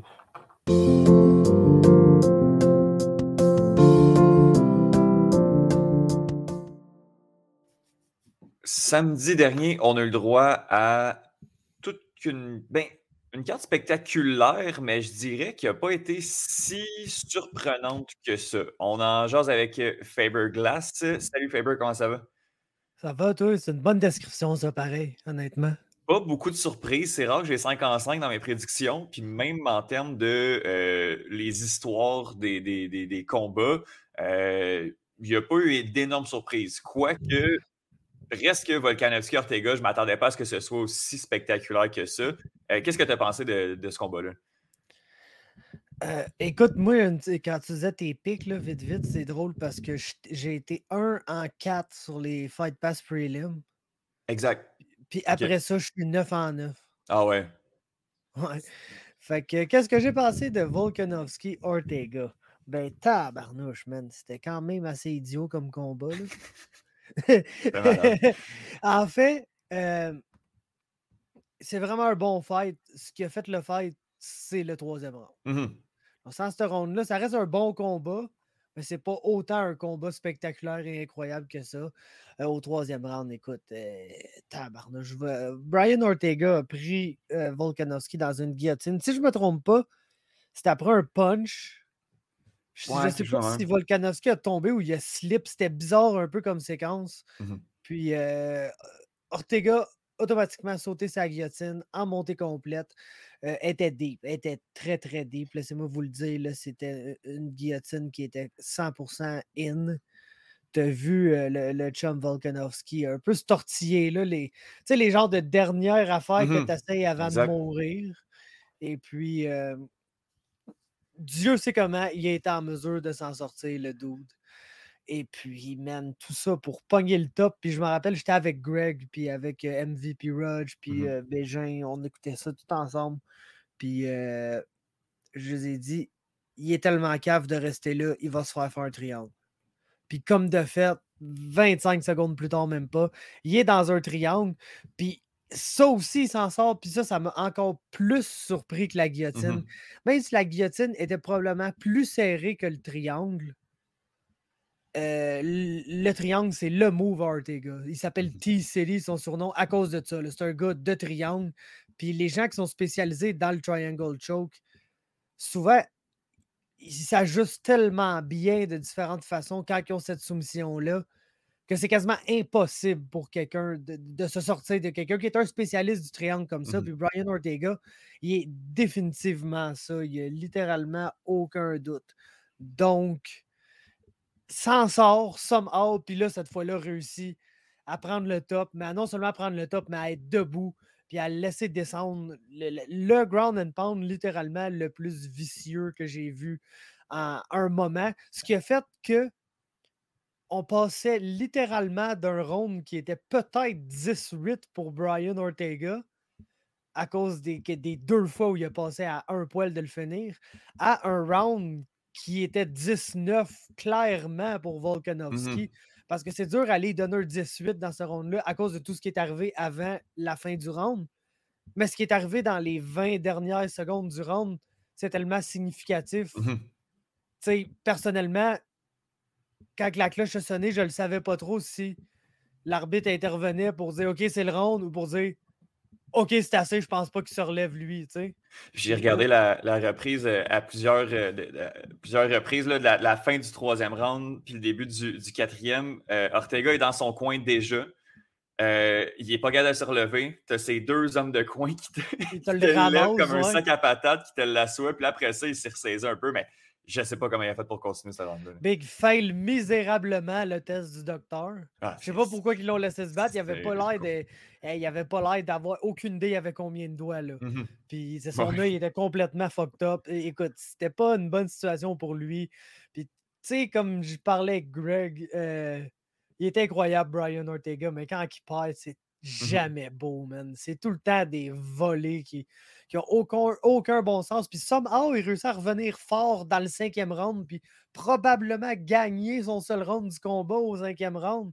Puis, tu sais, comment il peut même faire ça après avoir mangé la volée qu'il a mangée dans la fin du round 3, puis au round 4, qui, qui a été une continuation du round 3, là, mmh basically. Donc, euh, ouais, un, un, main event absolument incroyable. Alexander Volkanovski, je pense qu'il faut, commencer à, y donner. Là, ce gars-là est absolument élite. Euh, il, y a, tout ce qu'on recherche dans un champion dominant dans une division. Euh, ça va être très, très dur. Tu sais, 145 livres me fait penser un peu à 185 dans le sens que tu as deux gars qui sont vraiment complètement à part de la division. Puis ça semble être le cas à 145 avec euh, Max Holloway puis le champion Volkanovski. Puis si Holloway continue à se battre contre Volkanovski, un jour, il va sûrement gagner contre lui. Bien que j'ai l'impression que c'est d'une série de 10, on parle peut-être d'un 6-4 mmh Volkanovski. Mais euh, ces deux combattants-là sont excessivement élites. Puis euh, je pense pas qu'il y ait grand monde dans la division qui, pour l'instant, qui vont monter puis aller mmh vraiment challenger un, de ces deux gars-là. C'est une division qui est, super excitante, qui est super le fun à, regarder, mais c'est vrai que euh, au-delà du top 3, ça, va se passer entre les, entre les deux pour, pour la ceinture. Euh, ouais. Ce qui est fou, c'est que moi, j'aime, je suis beaucoup les prospects. Puis Alexander Volkanovski, c'est un gars qu'avant qu'il soit à l'université, à l'université, à l'UFC, je sais pas pourquoi je pense à ça matin. Mais avant que soit à l'UFC, euh, il était sur ma liste, nécessairement. Puis quand il est mmh arrivé dans l'UFC, je me rappelle, je me suis dit, si c'est vrai que cet Australien-là, il sait lutter pour vrai, il va être absolument incroyable parce qu'en Australie, un peu avant les Volkanovski Whitaker, cette vague-là de très bons combattants australiens, c'est un peu la réputation là-bas que c'est des bons strikers, oui, mais ça n'avait aucun sol. C'était quasiment les nouveaux anglais basically. Puis euh, est arrivé. Puis je pense, à ses premiers combats dans l'UFC, il utilisait beaucoup plus de lutte que de striking, Alexander Volkanovski, qui est vraiment rendu un striker à Star, mais c'est un prospect à la Camaro Ousmane que j'ai. Je l'attendais de pied ferme dans l'UFC. J'ai vu son premier, son deuxième combat. J'ai fait, ouais, champion du monde 100%. Puis il y en a des, des, des, gars de même que tu te trompes pas, des Cyril Gann, des Ousmane. Mmh Volkanovski, c'en est un comme ça, le 100%. Il a, vraiment gagné mon respect. Moi, je suis vraiment plus euh, Team Holloway. puis euh, les deux défaites euh, m'ont fait mal, mais quand on regarde ce qu'il a fait contre Ortega, c'est juste hallucinant. Son stand-up, comme tu le dis, là, il, frappe en distance, il est tellement rapide. Mais ça reste pas le plus spectaculaire. Celui qui a, rendu le combat compétitif et excitant, dans ce combat-là, c'est Brian Ortega. Ah, définitivement, mais c'est la gimmick de Brian Ortega. Là. Mm-hmm il va rendre ça super excitant, qu'il gagne ou qu'il perde, parce que dans le fond, toute sa gimmick, c'est de perdre jusqu'à temps qu'il gagne. Tous ses combats, c'est ça. À part le combat contre Korean Zombie, où on n'a jamais vu, mais c'est quasiment sa, performance Cody contre Dominic Cruz. Là. Il a été super dominant, puis ça n'a jamais été un combat proche, mais mmh la gimmick de Brian Ortega, c'est. même contre Clay Guida, il perdait au troisième round. Bon, t'es le big, tu t'en vas-tu vraiment perdre contre Clay Guida? puis bang, il t'a sorti un nid dans la face, out of nowhere, le knock est fret. T'es là, OK, Brian Ortega, il knock du monde en star, il soumet pas rien. C'est la gimmick de Brian Ortega, c'est pour ça qu'on l'aime, c'est un combattant qui est all action au détriment de sa propre santé, le clairement. Hey boy, oui, j'ai hâte de voir ce qui va, ce qui va se passer avec, euh, avec lui, qui, qui, on, va, on va lui donner, mais deux, euh, deux combats pour le titre où il s'est fait bien, euh, bien rincer, là, je ne sais pas ce qui va se passer avec lui. on ne passera pas beaucoup de temps, je dirais même pas de temps sur Valentina Shevchenko contre Lauren Murphy, on n'a pas eu de surprise énormément. Puis, ouais, c'est ça, je vois, je vois bien des gens dire Oh, elle est incroyable. Regardez encore une performance géniale. Nanana. Big C, elle avait fait moins que ça, ça aurait été une déception. Lauren Murphy méritait le title shot, mais n'avait rien à faire dans la cage contre Valentina Shevchenko. Bien d'accord. Tu sais, des fois, là, quand il y a des, des combats avec des odds comme ça, les gamblers ils aiment bien. Là mettre euh, un petit peu d'argent sur mmh l'underdog parce que on ne sait jamais ce qui peut arriver en MMA. Big Valentine. Euh, Lauren Murphy aurait pu être plus 5000 puis tu peux pas mettre une pièce là-dessus. Elle la laisse faire démonter puis. Hein, c'est ça qui. c'est ça. Pas ça que c'est passé? J'ai regardé les odds sur, sur mes autres c'était genre 7 pour 1. Ouais, c'est ça, exactement. Jamais vu ça. C'était quand même fou. Bref, Valentina Shevchenko qui est encore euh, la championne dimanche matin. Favorite, moi, quand je regarde des combats, là, je regarde ça pour deux raisons. Premièrement, ben, le niveau technique, euh, les deux combattants, les styles, parler un peu de justement des stratégies, des, des, des, coins et tout. Et je regarde ça pour avoir du fun. des fois, il y en a un des deux qui est là, des fois, les deux sont là. Euh, mais le combat euh, Lawler-Diaz, il y avait juste un des deux qui était là. Moi, j'ai vraiment eu du fun à regarder ce fight-là. Euh, j'aimerais ça savoir justement qu'est-ce que tu as pensé. As-tu du plaisir quand même? Parce que je sais que tu tripes sur Nick Diaz, pendant ton combattant préféré. Euh, comment toi, tu as vécu ça comme le, fan depuis déjà vraiment beaucoup d'années des arts martiaux mixtes de regarder ce combat-là? Euh, honnêtement, je vais te dire, j'étais un peu détaché, man, de, de, tout ce qui se passait là-dedans. Fait que ouais, j'ai quand même eu du fun parce que c'était mmh jambon, là. Ça a lancé ah, immensément trop de coups de poing pour des, des, messieurs de cet âge-là. Puis, mais, ouais, Nick Diaz, c'est un peu la même affaire que GSP pour lui, étrangement. Euh, tu sais, moi, j'étais pas content quand Georges est revenu hein, pour se battre contre Bisping. J'étais pas content, pas en tout. Je le voulais pas, ce combat-là. J'étais genre big. T'es sorti là comme champion par la peau des fesses. Puis oui, Bisping, c'est la personne la plus battable que tu peux affronter, mais genre, il était vieux à ses derniers combats. Puis il faut se le dire, Georges commençait à perdre quand il a gagné dans ce combat-là. Là. Fait j'aimais pas ça qu'il revienne. C'était genre, ça sert à rien. Puis c'était un peu la même affaire pour Nick Diaz, là, honnêtement. Surtout qu'il a jamais aimé ça se battre, que tu vois toute la semaine. tu sais, je voyais des gens s'inquiéter toute la semaine de oh, écoute comment il parle, écoute, c'était la performance la plus Nick Diaz ever. Là. réponds pas aux questions des journalistes, réponds n'importe quoi aux questions des Oh ouais, je suis en forme. Quand ils demandent Es-tu fier de ton frère? Oh ouais, je suis en forme, là, je me bats samedi. Tu sais, il n'y a rien de plus Nick Diaz que ça. Là, le monde était là ah, il, n'est pas en shape dans la C'est sûr que quand tu le vois, ça balance puis tout, puis qu'il change la catégorie de poids la semaine du combat. Il, il, y, a, de quoi qui clochait, là, mmh genre niveau physique de Nick Diaz. Puis, je pense qu'il a donné son effort, puis il, a vieilli parce que c'est très peu frère Diaz de juste rester assis à terre et dire Ah, non, fuck that, là, ça marche pas.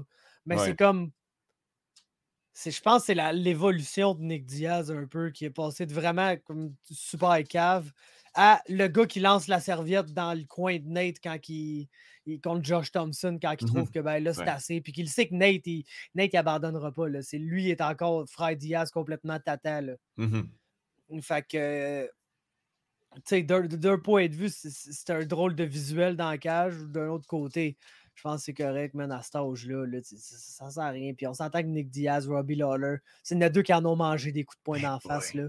C'est bien eux autres. Je pense qu'ils ont tout donné ce qu'ils avaient à donner à ce sport-là. Puis c'était correct pour ce que c'était. Personnellement, je n'ai pas, pas, plus envie de revoir un combat de Nick Diaz que j'avais envie de voir un combat de Nick Diaz avant mmh ce combat-là. s'il veut se rebattre, moi l'écouter parce que j'écoute tous les combats, mais ça ne sera pas un, un gros événement pour moi. Mm-hmm. Mais le combat, c'était le, le, le, Thriller Fight Club version UFC. puis ça n'a pas été trop un shit show. Fait que je pense que c'est le meilleur des mondes qui est arrivé là, pas mal. Oui, oui, c'était lent, c'était pas technique, mais il y avait du volume, puis c'était juste, juste le fun de voir ces deux fighters-là. Là, avec Nick a genre lancé 224 coups de poing au premier round. Ah, Vraiment, toutes des arm punch, aucun power. Genre, j'ai l'impression que j'aurais pu être devant lui et manger chacun de ces coups de poing-là, puis j'aurais jamais eu mal. C'était la même combinaison. Là. Je, je, je sais pas si c'était eu, c'est crochet-corps, crochet-corps, uppercut, uppercut. Il mangeait, il mangeait les, les punches de Robbie Lawler, il repartait crochet-corps, crochet-corps. Ah, c'était hot. J'ai vraiment aimé ça. Ah, c'est ça, c'est quand même puissant là, quand tu y penses. Tu sais, les, les deux. Oui, vas-y. Genre, si t'as pas d'attachement particulier envers les deux fighters, là. moi, l'affaire, c'est que c'est littéralement deux de mes fighters mmh préférés ever. Là. Ouais, Oui, Nick, c'est probablement mon numéro un. en fait, ça l'est. Mmh Mais Robbie Lawler, man, les, moments qu'il nous a fait vivre dans sa run, puis tous les combats qu'il nous a donnés, ce gars-là, c'est absolute legend. C'est certainement top 10 de mes fighters mmh préférés de tous les temps. Fait. J'aime ça les voir, mais de l'autre côté, j'aime pas ça les voir vieillir. Exact. Tu as dit euh, le, Trailer Fight Club, c'est la Ligue des vieux. les gars, ils ont, 38 puis 39 ans, là, sauf qu'ils combattent depuis 2001. oh, ils ont 74 ans en âge d'MMA. Ils sont vieux. Bref, juste pour ceux qui ont, pour la petite histoire, là, euh, bah, au troisième round, Nick Diaz, visiblement sur un punch d'en face, décide de mettre son genou à terre et de dire que, que c'est terminé. C'est pas un peu à jambe pendant un instant, tu vois qu'il a essayé un play, puis il a fait Ah fuck, ça marche pas. Non, non, non, non, il n'y a personne qui a cru. J'essaie de regarder à la reprise, je quand est-ce que c'est fait mal ou non, non. Ouais, tu pas fait mal à la jambe, pas, pas, sur la carte euh, principale, pas d'énormes surprises. Curtis Blades qui a moppé euh, Rosenstruck pendant trois rounds. Euh, c'était soit ça ou un punch, un, counter-punch de Honnêtement, c'est, honnêtement cette carte-là était vraiment incroyable, mais on allait toujours avoir de la meilleure action des combats plus significatifs sur les prelims mmh télévisés. Je pense que les deux premiers combats de la main card. Comme tu as dit, Curtis Blades allait mopper le plancher avec Rosenstrike ou se faire knocker par un counter, mais Rosenstrike lance juste pas assez pour que. Il n'y avait mmh pas de doute dans ma tête. Là. Curtis Blades allait gagner ça.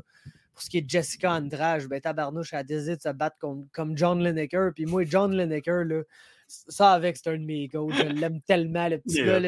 Il est tellement petit que la seule affaire qu'il est capable de l'ender, c'est des crochets au corps, justement, puis il en lance 23 de suite. Là.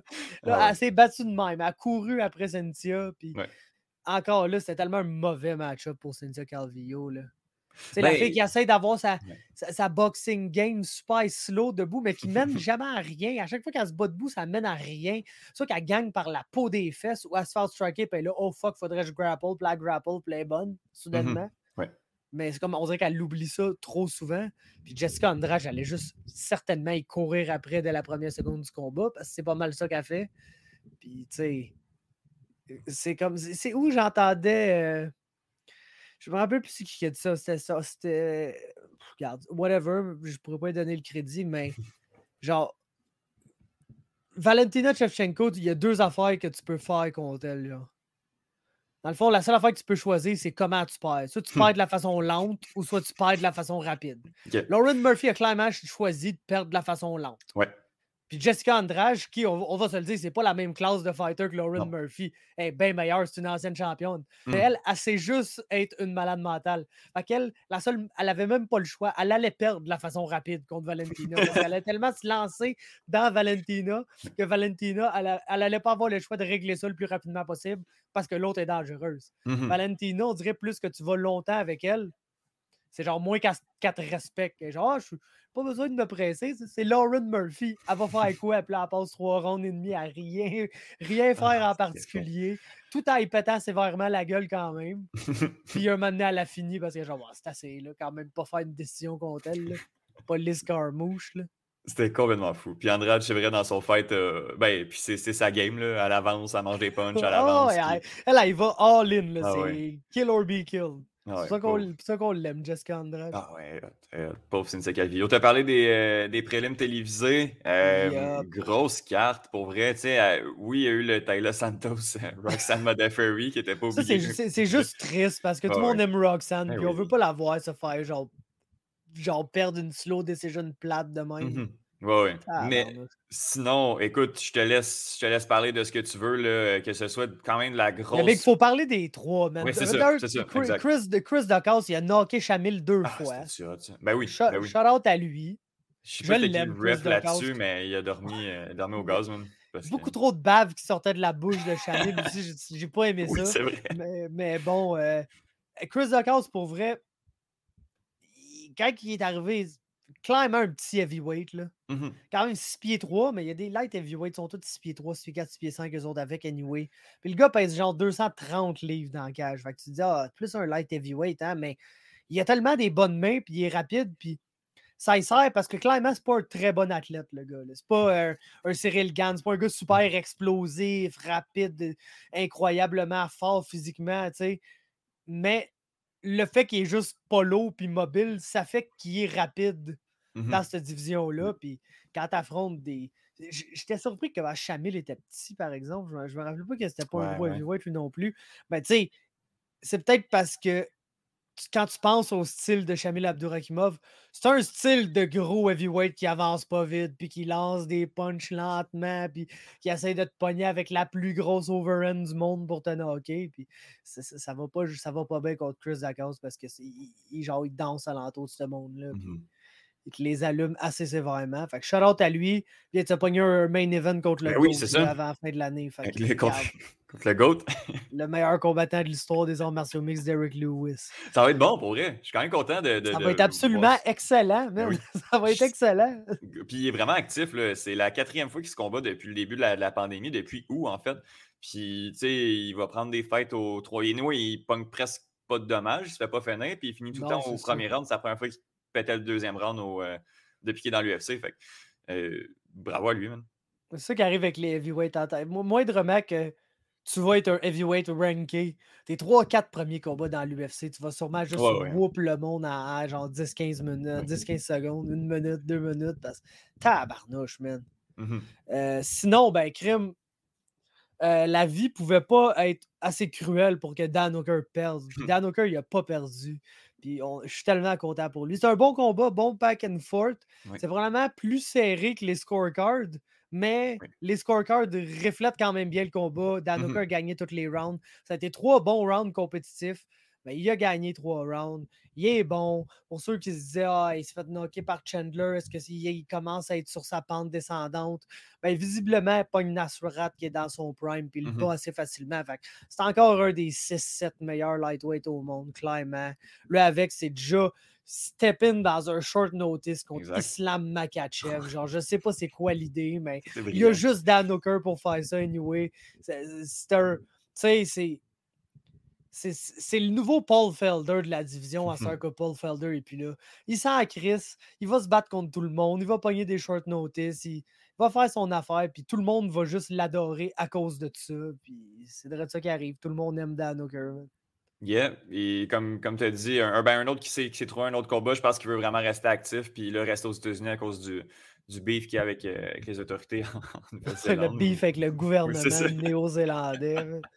Il dit qu'il s'en mêle en plus, puis tout. Mais tu sais, j'ai compris, c'est quand même très, très bad, les restrictions là-bas. Si vous pensez qu'on est fucked up, site, là. Et on, est, on est clairement les deuxièmes pires après eux autres, sûrement. Mais, bref. Ceci étant dit, Merab Valishvili s'est littéralement fait tuer. Tel le petit Jésus, il est revenu à la vie, man. Pour faire ce qu'elle inévitable. Tu sais, quand tu dis une carte excitante, mais pas surprenante, moi, c'est à ce combat-là que je pense immédiatement. Parce que s'il y avait deux affaires certaines dans ce combat-là, c'est que Marlon Moraes allait avoir des bons moments au premier round, puis qu'après ça, ça allait aller de plus en plus mal pour lui. Puis ça a été genre la version 10 sur 10 de ça. Genre, il a littéralement tué Merab au premier round. Puis Merab, il, meurt pas, ça a l'air, parce que c'est un Georgien, puis ces gens-là, ils meurent pas, sont, sont, sont invincibles.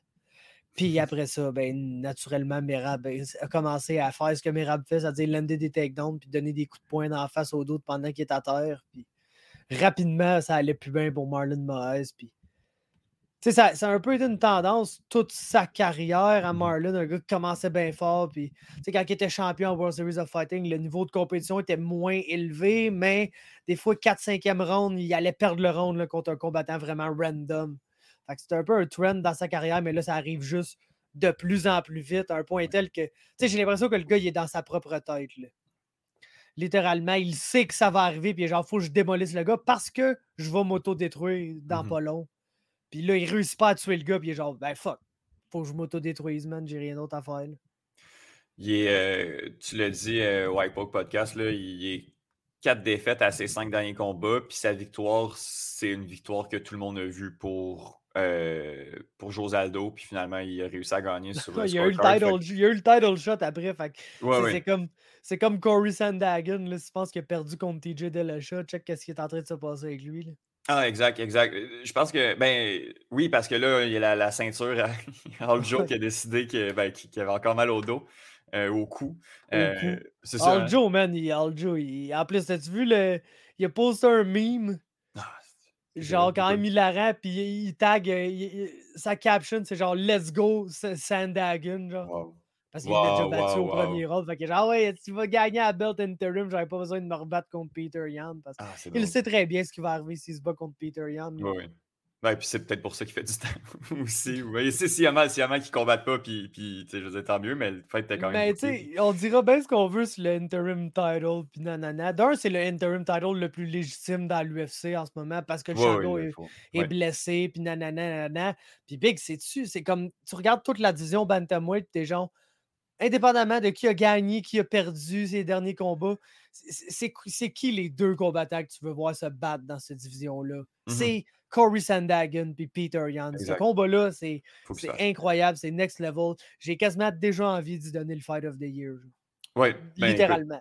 Parce que selon moi, le Fight of the Year, il y a beaucoup de gens là, qui disent que c'est Volkanovski, Ortega. Moi, je, moi, je pense que c'est TJ Dillashaw, Corey mm-hmm. Sandagen, honnêtement. moi aussi. Euh, mais écoute, man, Peter Yan, Corey Sandagen tu me niaises-tu? Ce gars-là va avoir littéralement deux combats classiques dans la même année. Il va peut-être même les avoir perdus les deux.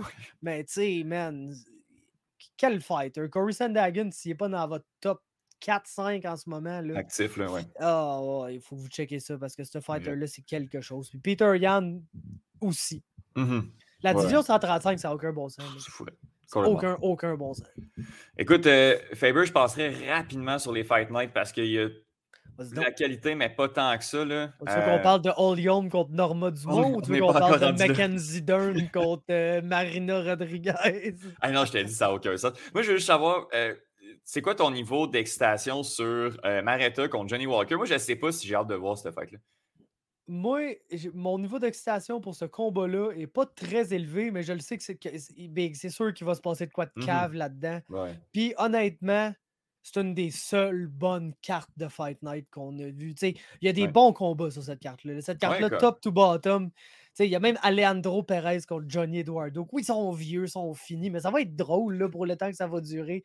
Fait pour les, Fight Night cards que tu peux regarder puis compter sur une main le nombre de combats que tu n'es pas vraiment intéressé, je vais prendre ce main event-là. Genre, ben, ben, ben, ben content, honnêtement.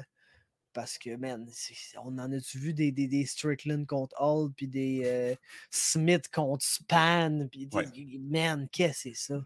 Ben, un peu comme. Euh, ben là, ça, c'est pas. Ben, les main events d'après, Mackenzie Dern contre Marina Rodriguez. Ouais, c'est ça. Tu sais ce qui va se passer. Puis même la carte en tant que telle n'est pas si excitante que ça. la carte, est, je, pense que je l'ai vu sur Twitter un matin, elle est genre trash. Là. Elle rivalise.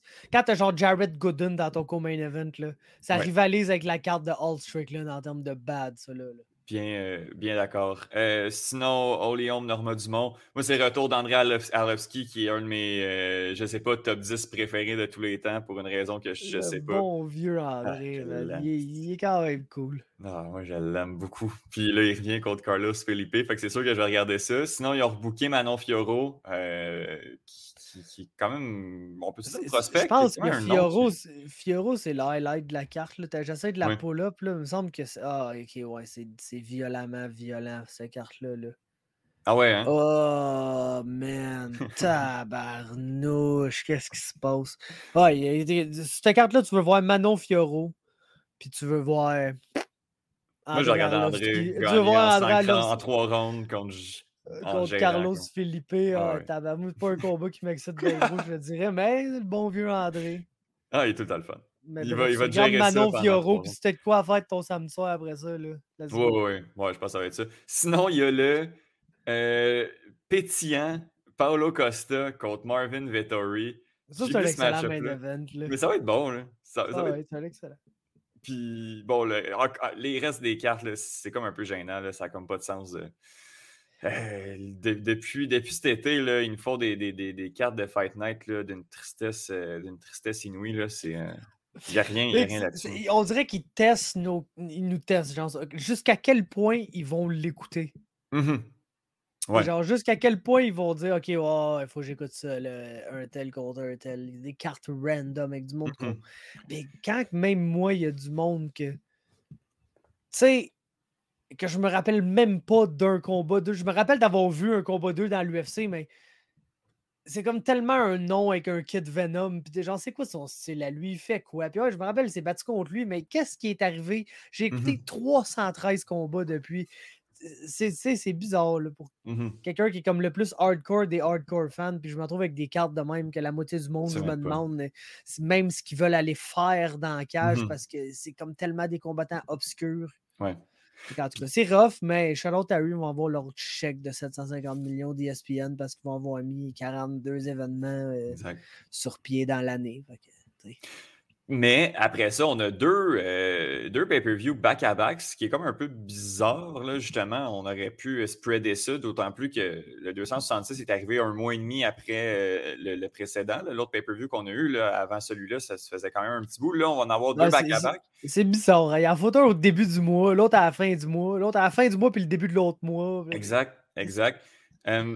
J'allais te demander quel des deux pay-per-view t'excite le plus, mais il y en a un qui, est vraiment, euh, en termes de qualité, euh, comme quelques coches au-dessus. Quoique le premier, le 267 qui s'en vient euh, le 30 octobre prochain, a quand même des. des, des ben, sur Peter Yan contre Corey Sandhagen. Non, c'est l'autre d'après, ça, je pense. C'est l'autre d'après? Euh, non. Non, c'est 260. Non, c'est celui-là, ok. C'est bon, parce que. Euh, oui, c'est vrai, je, le vois là, je ne l'avais pas devant moi. Que, ouais, tu sais quoi, man? J'ai quasiment envie de te dire 267 juste à cause de ça. C'est à ah ce point-là que j'ai envie de voir ce combat-là. Ah Puis oui, 268 est genre incroyable, littéralement. C'est comme mmh Usman dans le, meilleur match-up qu'il peut avoir dans la division. Tug Rose contre Wiley Jean, que tu diras ce que tu veux si tu es d'accord ou pas du rematch automatique, mais tu me diras pas que tu n'es pas plus excité pour ça que Tuck Rose contre Carla Esparza. ça n'a même pas rapport. Puis la carte est absolument incroyable. Gaethje, Chandler, tout ça, mais man, Peter Yan contre Corey Sandhagen, le gros. C'est le combat que tu veux voir avant la fin de l'année, tout simplement. Oh, je suis d'accord. Mais écoute, là, on, parle, mais tu sais, sur le 268, je regarde les fights. Tu sais, reste que tu as un Shane Burgos contre un Billy Quarantillo qui va. Oh, ouais, 268 est fait pour être épais top to bottom. Là. Ça a l'air complètement niaiseux, cette carte-là. Puis tu euh, Bagdasarian qui avait fait euh, qui a un gros knock-off une couple de semaines aussi. Euh, ouais, sur la carte de Hall Strickland, quand même gros combat. Là. Euh, va se prendre contre, contre TJ Laramie, man. Exact. Même Alaya Quinta, Bobby Green, c'est ah, Frankie Edgar, Marlon Vera. Sean, Strickland, Luke Rockhold, c'en est un bon, ça aussi. Ouais, ouais. Ah, écoute, on a des bons fêtes. Euh, il va falloir passer la, tempête du, premier, du mois d'octobre, puis après ça, le 30 puis le 7 novembre ou le 6 novembre, on a. Euh, Alex Pereira qui fait ses débuts cette carte-là. Ian Gary qui ah, fait ses débuts cette carte-là des gros prospects. Ian Gary, probablement un des plus gros prospects du UK là, qui arrive, le champion de Cage Warriors, puis tout. Euh, ah c'est une énorme carte. Le 268, définitivement la meilleure carte des mmh deux. Mais comme j'ai dit 2000 fois, Peter Yan contre Corey Sandhagen, le gros. Ça bon. Ça n'a aucun bon sens, ce combat-là. Ben, écoute, on va avoir le temps de, de s'y pencher euh, plus parce qu'on va justement se parler aux deux, semaines, aux deux fois euh, en deux semaines à la fin du mois d'octobre puis au début du mois de novembre. Fait que, euh, écoute, Faber, je te remercie. Euh, je te remercie beaucoup. On suit MMA Talk, on écoute l'iPod Podcast et euh, le Fabercast. tu as sorti un nouvel épisode la semaine passée. Ouais, ben j'ai changé en fait le, MMA Talk Show parce que j'étais tanné que le podcast où je parle aux fighters ait le nom à moi. Je trouve ça bizarre. fait que j'ai juste changé de nom, mais c'est la même affaire. Puis on parlait à Shane Campbell, Jasmine qui vient d'avoir un contrat dans l'UFC. Ben euh, on a parlé à c'était qui? Tommy, Tommy Morrison, l'autre euh, que j'avais hâte de parler. Puis dans les prochaines semaines, d'autres épisodes vraiment le fun avec d'autres combattants canadiens. Il y en a un vraiment bon qui s'en vient deux semaines. Ça va être un bon yes. On suit ça. Euh, Favor, je te remercie énormément, puis on se reparle le mois prochain pour le euh, le prochain pay-per-view. Yes, sir.